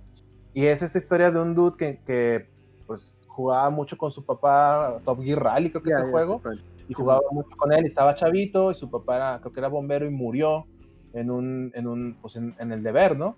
Y pues, y pues en años así, pues guardó el, guardó el Xbox y todo el rollo, y ya grande, sacó el Xbox y, estaba todavía puesto el juego y se puso a jugar y descubrió que en el juego este, estaba una memoria salvada donde estaba básicamente el carro, el, player de su papá eh, como Ghost de esa, de esa pista y él y que literalmente pues estaba jugando una carrera con su papá. Obviamente dice él que le ganó, pero antes de cruzar la línea se paró para no perder la data del papá. Y esa historia se me hace bien conmovedora, güey. Se me hace así como de, ay, güey, o sea, porque es como, como, como gamer, es, es, es, tu legado, ¿no? O sea, a pesar de que saca información, eh, y a lo mejor, no es que el alma del papá esté en ese juego, pero fue el papá el que jugó esa, no, no, no, pero, vuelta. Pero sí es un remanente de algo que, que, hizo el papá, ¿no? O sea, sí, sí te entiendo perfectamente. Yo había leído una, la verdad no me acuerdo porque no soy mucho de jugar Pokémon, nomás que esa sí suena más elaborada de un güey con una morra que algo hizo y algo le estuvo pasando en una memoria de Pokémon y que el güey sabía que se iba a morir. No, no me acuerdo bien, la voy a buscar porque es, así como muy larga y muy elaborada.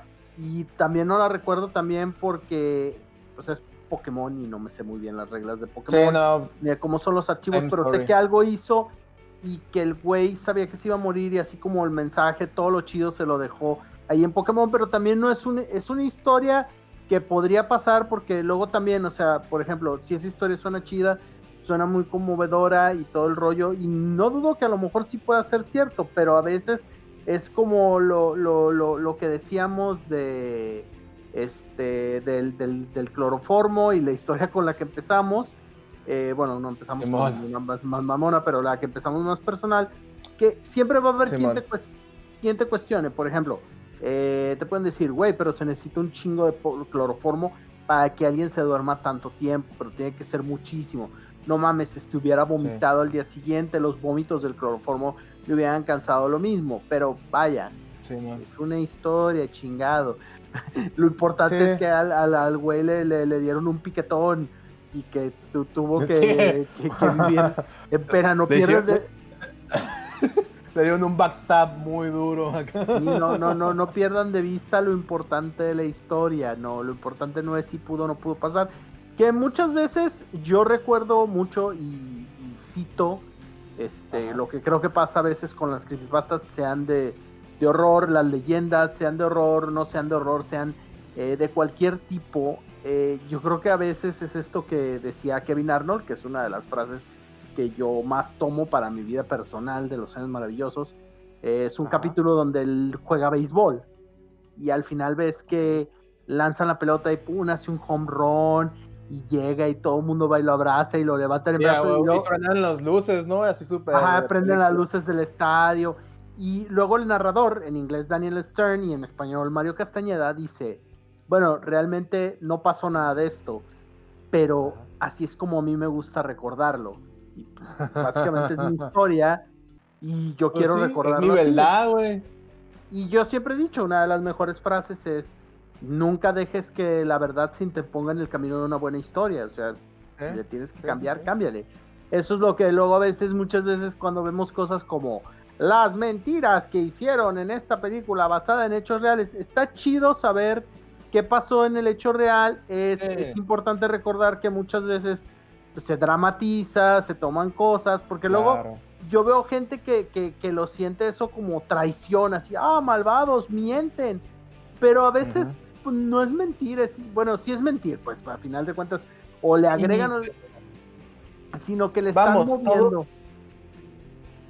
Vamos, todos hemos ensalzado una historia, o sea, no, o sea, la gente que se queja de, ah, así no fue, pues me cae que en su vida han de, ser bien sinceros para todo, güey, porque la neta es que seamos realistas, como humanos somos, somos, es natural de nosotros contar algo, ¿no? Una historia y vamos a ensalzarla, güey, así, así simplemente cambies el hecho de que venías en la, en, en la acera de enfrente, güey, en vez de estar en la acera en la que pasó la situación, vas a cambiar la historia de alguna manera y es muy normal. Y, y oh, no va a faltar quien te cuente una historia y en otro grupo de amigos la cuentes como si fuera tuya. O sea, también eso va a pasar, o sea, y todos lo hemos hecho en algún momento, ¿no? cuidado, cuidado, cuando, cuidado cuando hagan eso porque no vaya a ser que se la cuenten a la misma persona que se las contó.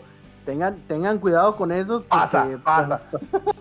a mí me ha tocado que hay gente que luego me cuenta historias que le digo, güey, pero yo te conté eso. Ah, chinga. Simón. A la verga, pero no, güey, era yo. Era yo cuando viví en Tabachines, Gil, tú nunca has vivido en Tabachines. Claro que sí, Memo, tú qué sabes.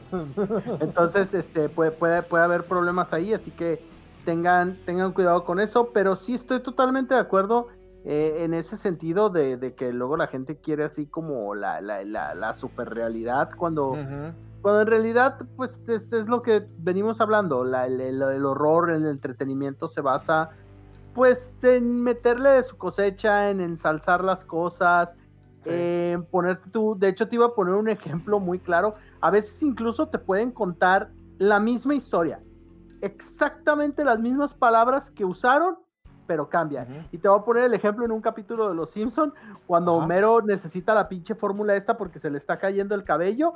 Va ah, el, limoximil, güey. Ajá, el limoximil. y va y le dice el güey, ah, lo siento mucho, señor Simpson, pero pues si no tiene el dinero y su seguro no lo cubre, temo mucho que no le puedo ofrecer el producto. Gracias por nada. Y se va de la oficina y cuando le está contando.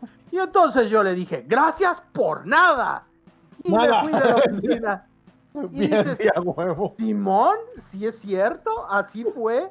No, no con esa intención, no con esa intensidad, pero, pero sí, las palabras fueron las mismas. Y digo, a, veces así contamos las cosas, a veces decimos exactamente lo que pasó, nada más de otra manera, así como haciéndolo sonar diferente, dándole otro tono. Imagínense ahora imagínense ahora en palabras escritas que no tienen una entonación, pues la puedes contar como quieras, o sea, todavía más para meterle a tu, a tu cosecha, o sea, yo siempre he dicho, y creo que Memo también lo, lo, mencionamos varias veces, es que pues todas las historias ya están contadas, es simplemente cómo la cuentes, ¿no? O sea... Sí, claro, claro, claro, ya no hay cosas nuevas.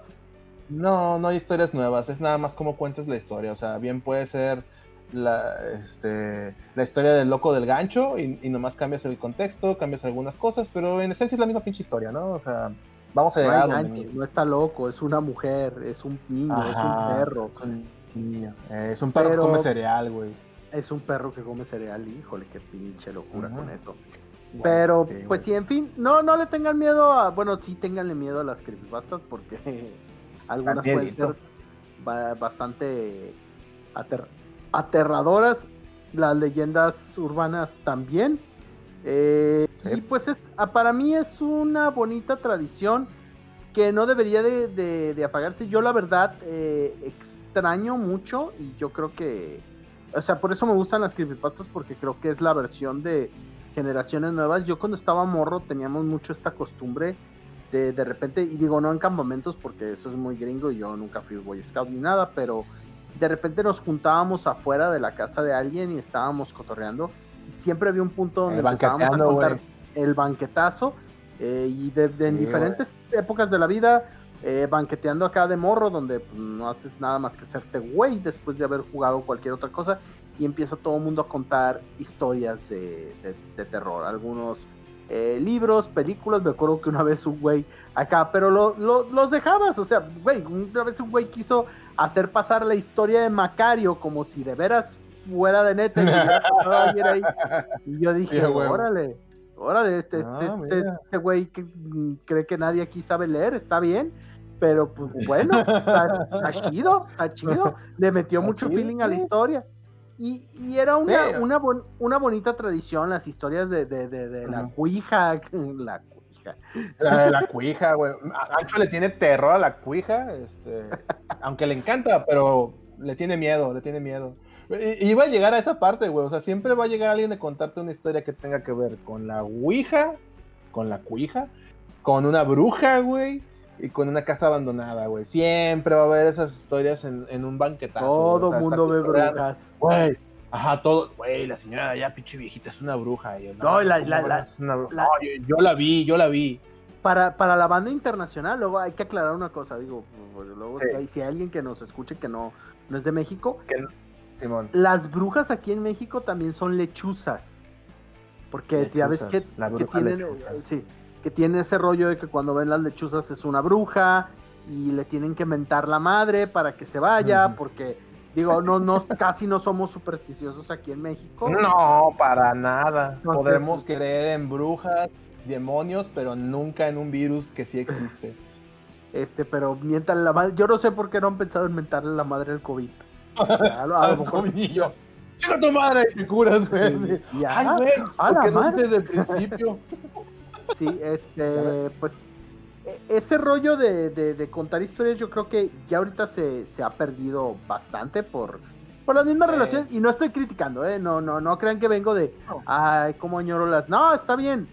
Yo creo que todo evoluciona y ahora a través de las redes se hace esto mismo pero compartiendo porque yo sí veo esta unión como de comunidad y que de hecho abarca más gente donde y incluso empieza a mover a que la gente empiece a aportar creatividad, aportándole más a la historia, donde nos volvemos cómplices de un mismo juego, donde alguien dice, ok, ya entendí que esto no es neta, pero le voy a aportar a ver cómo, cómo, cómo funciona. Es así como me acuerdo un, un güey de ahí de, de- que trabajó en la cadena de cines con nosotros, eh, que no sé si te acuerdas de Benjamín, el güey que era de Monterrey.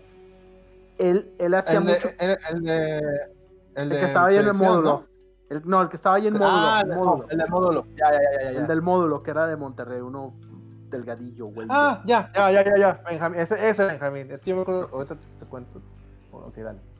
Este, ese güey eh, solía hacer mucho de que se oía unos morros hablando de casi cualquier cosa, pero me acuerdo mucho de una, de un morro que le estaba diciendo, no, yo, yo fui al mundial, que no sé qué, a mí me llevó mi papá en Francia 98, y el güey se esperaba y pasaba y decía, oye, yo a ti te conozco, no nos vimos en un partido en, en Lyon, no estabas en el partido este, y el morro acá así como, ah, Simón, eso se me hacía bien interesante porque era tratar de entrar en su juego acá como para aportarle a su montón de bullshit que Eh, está diciendo bullshit, porque Simón. sabes que no es cierto, sabes que no es cierto lo que está diciendo el morro, o sea, lo ves y dices, no, ¿cuándo en la vida?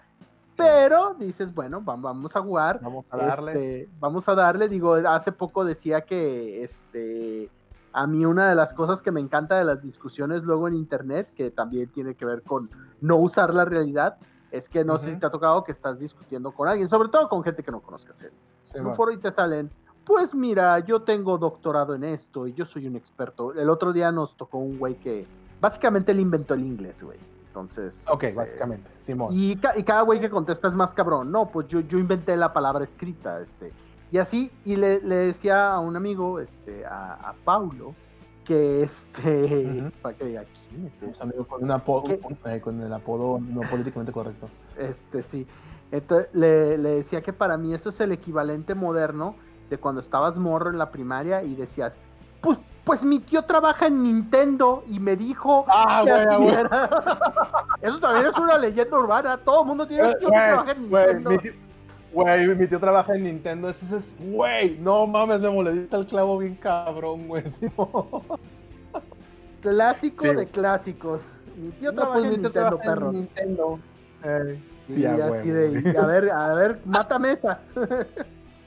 no, pues, sí, no, es, es- es la lucha de ver quién sabe más, güey, de morro, güey. Pero sí, o sea. no, no ha cambiado, te digo, ya de grandes también ahora en redes sociales es lo mismo. Yo tengo Es que, ¿sabes tantos diplomados. acordaba- Eh, a huevo, güey. No, yo, yo, yo estuve ahí, güey. Yo, yo, yo andaba en Vietnam. Andaba de paseo cuando estaba la guerra y me tocó ver acá. Pero como era turista no me pasó nada. Dices, no mames. Oye, sí he escuchado historias así similares, ¿eh? O sea, pero dices, o sea, es, es mucho de eso. O sea, todos van a tener una historia que contar y todos la van a ensalzar y todos le van a meter cosas. Y hay gente a la que le ha pasado cosas muy raras. No voy a decir que no. Sí, no, Este, apunto ahí. Pero dentro de todo, o sea, pues eh, queda en, en los demás si quieren o no creer en las historias. Se vale, o sea, realmente una cosa con la que yo me peleo mucho, eh, bueno, no me peleo, ¿cómo decirlo? Se me hace medio triste, por decir así, es en este rollo en que luego uno cuenta una historia y la cuentas contándote lo que te pasó, güey. O sea, literal, mira, me pasó esto, esto, esto y esto, ya queda a tu, a comprensión y luego, luego salen con... no, no creo, no es lógico. Eh, el- el- yo creo que la lógica mata mucho la magia del cuento, ¿sabes? Acá mucha banda ahorita quiere sentirse lógicos y sentirse que saben. No, no decir que, no estoy diciendo que no sepan más, pero quieren someter todo una, a un criterio demasiado realista, demasiado lógico, por decir así, sin buscar un poquito de apertura a esa sensación de la, de la- del asombro, güey. A mí se me hace muy triste que, que era algo que, veía en internet, que los padres tratan de, de mantener el asombro en sus hijos en esta, en esta, en este mundo lleno de tecnología, güey. Que ya es tan difícil hacer que un chavito se sorprenda, se me hace muy triste. Me acuerdo haber visto, digo, nada de terror, pero la historia de unos señores, de una, de una pareja, que agarraba todas las noches los dinosaurios de juguete del hijo y los ponían en situaciones, güey, como si hubieran tenido una fiesta, güey. O sea, el hijo sí, todo, todo el día jugaba con los dinosaurios en la noche se los quitaban y hacían así como que estaban en la cocina preparando galletas y en la mañana estaban, o sea, como tirados y con las cucharas de, eh, ¿qué pedo con tus dinosaurios? ¿Por qué no los, no los agarras? Y no, no, yo los tenía. Era, e, e, es, es, este truquito de jugar a Toy Story con el niño para que tengan esa sensación de asombro de que puede haber todavía un poquito de magia y todo ese rollo. Y esa parte es la que luego siento que mata mucho el terror actual. Que incluso cuando tú puedes contar una historia, por más descabellada que sea, como dices tú, Memo, vamos, es una historia, entra en el juego, o sea, diviértete, asústate para divertirte y se clavan tanto, no, no suena lógico, yo hubiera hecho cualquier otra cosa y les digo, no, o sea, a mí, a mí sí me molesta un poco la banda que dice que hubiera hecho mil cosas y se les aparece Jason, güey. Yo la neta no, no hubiera, yo hubiera corrido, me hubiera cagado del susto, güey. Sí, es, es, muy típico eso y fíjate que me, me hace pensar en algo que ya como a, a finales del mes pasado y estaba escuchando en, en un podcast eh, que estaban hablando de todo esto del, del, proyecto Blue Book y hablaban de, de Heineck, de, mm. todo esto que digo, ahorita no voy a entrar en detalles, pero algo, algo que, se, que se me quedó grabado que creo que tiene que ver con lo que estamos hablando ahorita, es que Heineck decía que el problema a la hora de analizar los ovnis y de que descartan todo, no, es que no es lógico, este, científicamente es esto, era porque tú lo estás analizando con la tecnología que tienes ahorita y tú ponte a pensar que, por ejemplo, y era algo que, que mencionaban en el podcast. Crédito quien crédito merece, es en Leyendas Legendarias, creo que fue el último de septiembre, no me acuerdo, pero ahí mencionan esto, pero se me hace un punto interesante. Si tú pensaras Isaac Newton, cuando él hablaba de física, y alguien le hubiera propuesto un concepto de física cuántica, él hubiera dicho, eso es una pendejada, no es posible. ¿Por qué? Porque no hay la tecnología en ese momento como para comprobarlo, cuando realmente Heineck hablaba de, bueno, es que hay que analizar las cosas con una mente más abierta.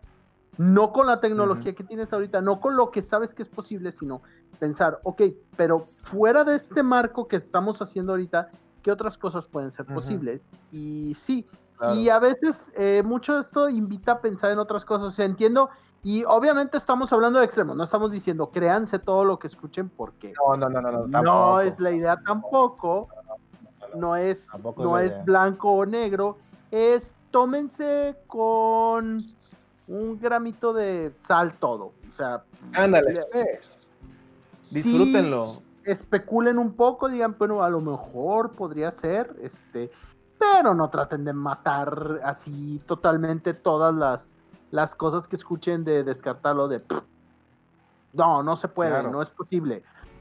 Ajá, eso no hay, que, hay que dar un espacio. Así se lo dice. Que es ciencia, sí, o sea. Sí, la ciencia de, de, de dónde, y digo, a, final de cuentas, este. Da, da muchas cosas. Pero la verdad, yo invito a todo el mundo a que denle una oportunidad a leyendas urbanas, este, creepypastas, son cosas chidas, asustarse está chido. Eh, hablamos este de, de, este rollo de incluso cuando ves una película es muy importante esto del suspend of disbelief o sea, hay que tener, es como por ejemplo, y voy, a poner un ejemplo muy, muy claro de dos películas. A Quiet Place. Tú vas a ver a mm. Quiet Place y si tú no analizas la película, la ves, te sientas, sobre todo en el cine. Ves la película, es una experiencia muy chida y disfrutas mucho la película. Pero si tú te sientas críticamente así, te pones este, la mano en el mentón, este, te, te ajustas tu monóculo y llevas tu, para tomar nota, la película va a resultarte estúpida. Con un montón de cosas y de huecos que vas a decir, eso no es posible, eh, ¿por qué hicieron esto? ¿O qué hicieron eso? Pasa lo mismo con la película de Oz, de nosotros, de, este Jordan Peele. Sí, güey. Das la primera vista, la ves, te dejas llevar y es por eso que hablamos de suspender tu no creer, o sea, este, este impulso que te hace analizar todo lógico a veces si no apagas eso, no disfrutas ciertas cosas. Y vaya, adelante, la gente que, es así, sí, yo creo que se pierden de muchas cosas, pero pues adelante, o sea, es ya cuestión de cada quien, quien quiera ser un pensador muy crítico, muy lógico, pues adelante. Adelante. No más que, pues sí, yo creo que se pierde un poquito de disfrutar de todo esto. Hay que, hay que ser y así. No, y no, y no le caguen acá la, la, diversión a otros, eso también es bien, Ah, bien, sí. bien molesto. O sea, la neta, volvemos al, al nadie te puede decir que tu diversión está mal, este, y sean eso, o sea, si van a leer una historia o se les van a contar una historia, no les digo que reaccionen así de, ¡Oh! ¡ay, Dios mío, qué loco! Pero sí tengan esa, esa, esa, ese tacto de disfrutar la historia, de, de, escucharla, leerla, si alguien les cuenta. Porque es bien fácil decir, no es cierto, eso es bien fácil, pero es más difícil tener un poquito de imaginación y disfrutar las cosas. Y eso creo que vale más la pena. Yo también estoy totalmente de acuerdo con eso. Disfruten, eso es lo importante. Pues muy bien, Memo. Eh, con esto creo que le damos cierre al mes del terror, a, la munga del terror. Fueron cinco jueves, nos tocó la fortuna de tener cinco jueves y es por eso que hicimos este súper especial de casi dos horas, güey. Sí, para poder abarcar todo, todo, todo lo que queríamos decir. De que aparte desde la concepción original del Hablemos de Munga ya teníamos planeado este. Eh, uh -huh. Habíamos incluso planeado crear una, una creepypasta que tenía que ver con... Pero luego pensamos, a lo mejor nos metemos en un pedo porque le íbamos a crear en base a, a Sixto y el Canal 6 de aquí de Guadalajara. Entonces a, ah, abandonamos, sí. abandonamos un poco la idea de, bueno, no, no vaya a ser que... Igual si la quieren escuchar, no. déjenlo en los comentarios y nomás le cambiamos acá a, no sé, a, a Octavio, güey, en vez de Sixto, un pedo así. Este, sí, pero, pero sí, sí había una este, idea. Sí había buenos planes, pero pues sí, o sea, literal desde que regresamos, creo que fue el, el mes al que luego, luego le echamos el ojo el Memo y yo. Este, y estamos muy agradecidos, este, gracias por aguantarnos durante todo este mes. Eh, el mes del terror, nuestro mes favorito. Eh, esperamos sí. que les hayan gustado estos temas que manejamos. Eh, vienen nuevos temas este, para noviembre como siempre. Estamos siguiendo sus recomendaciones.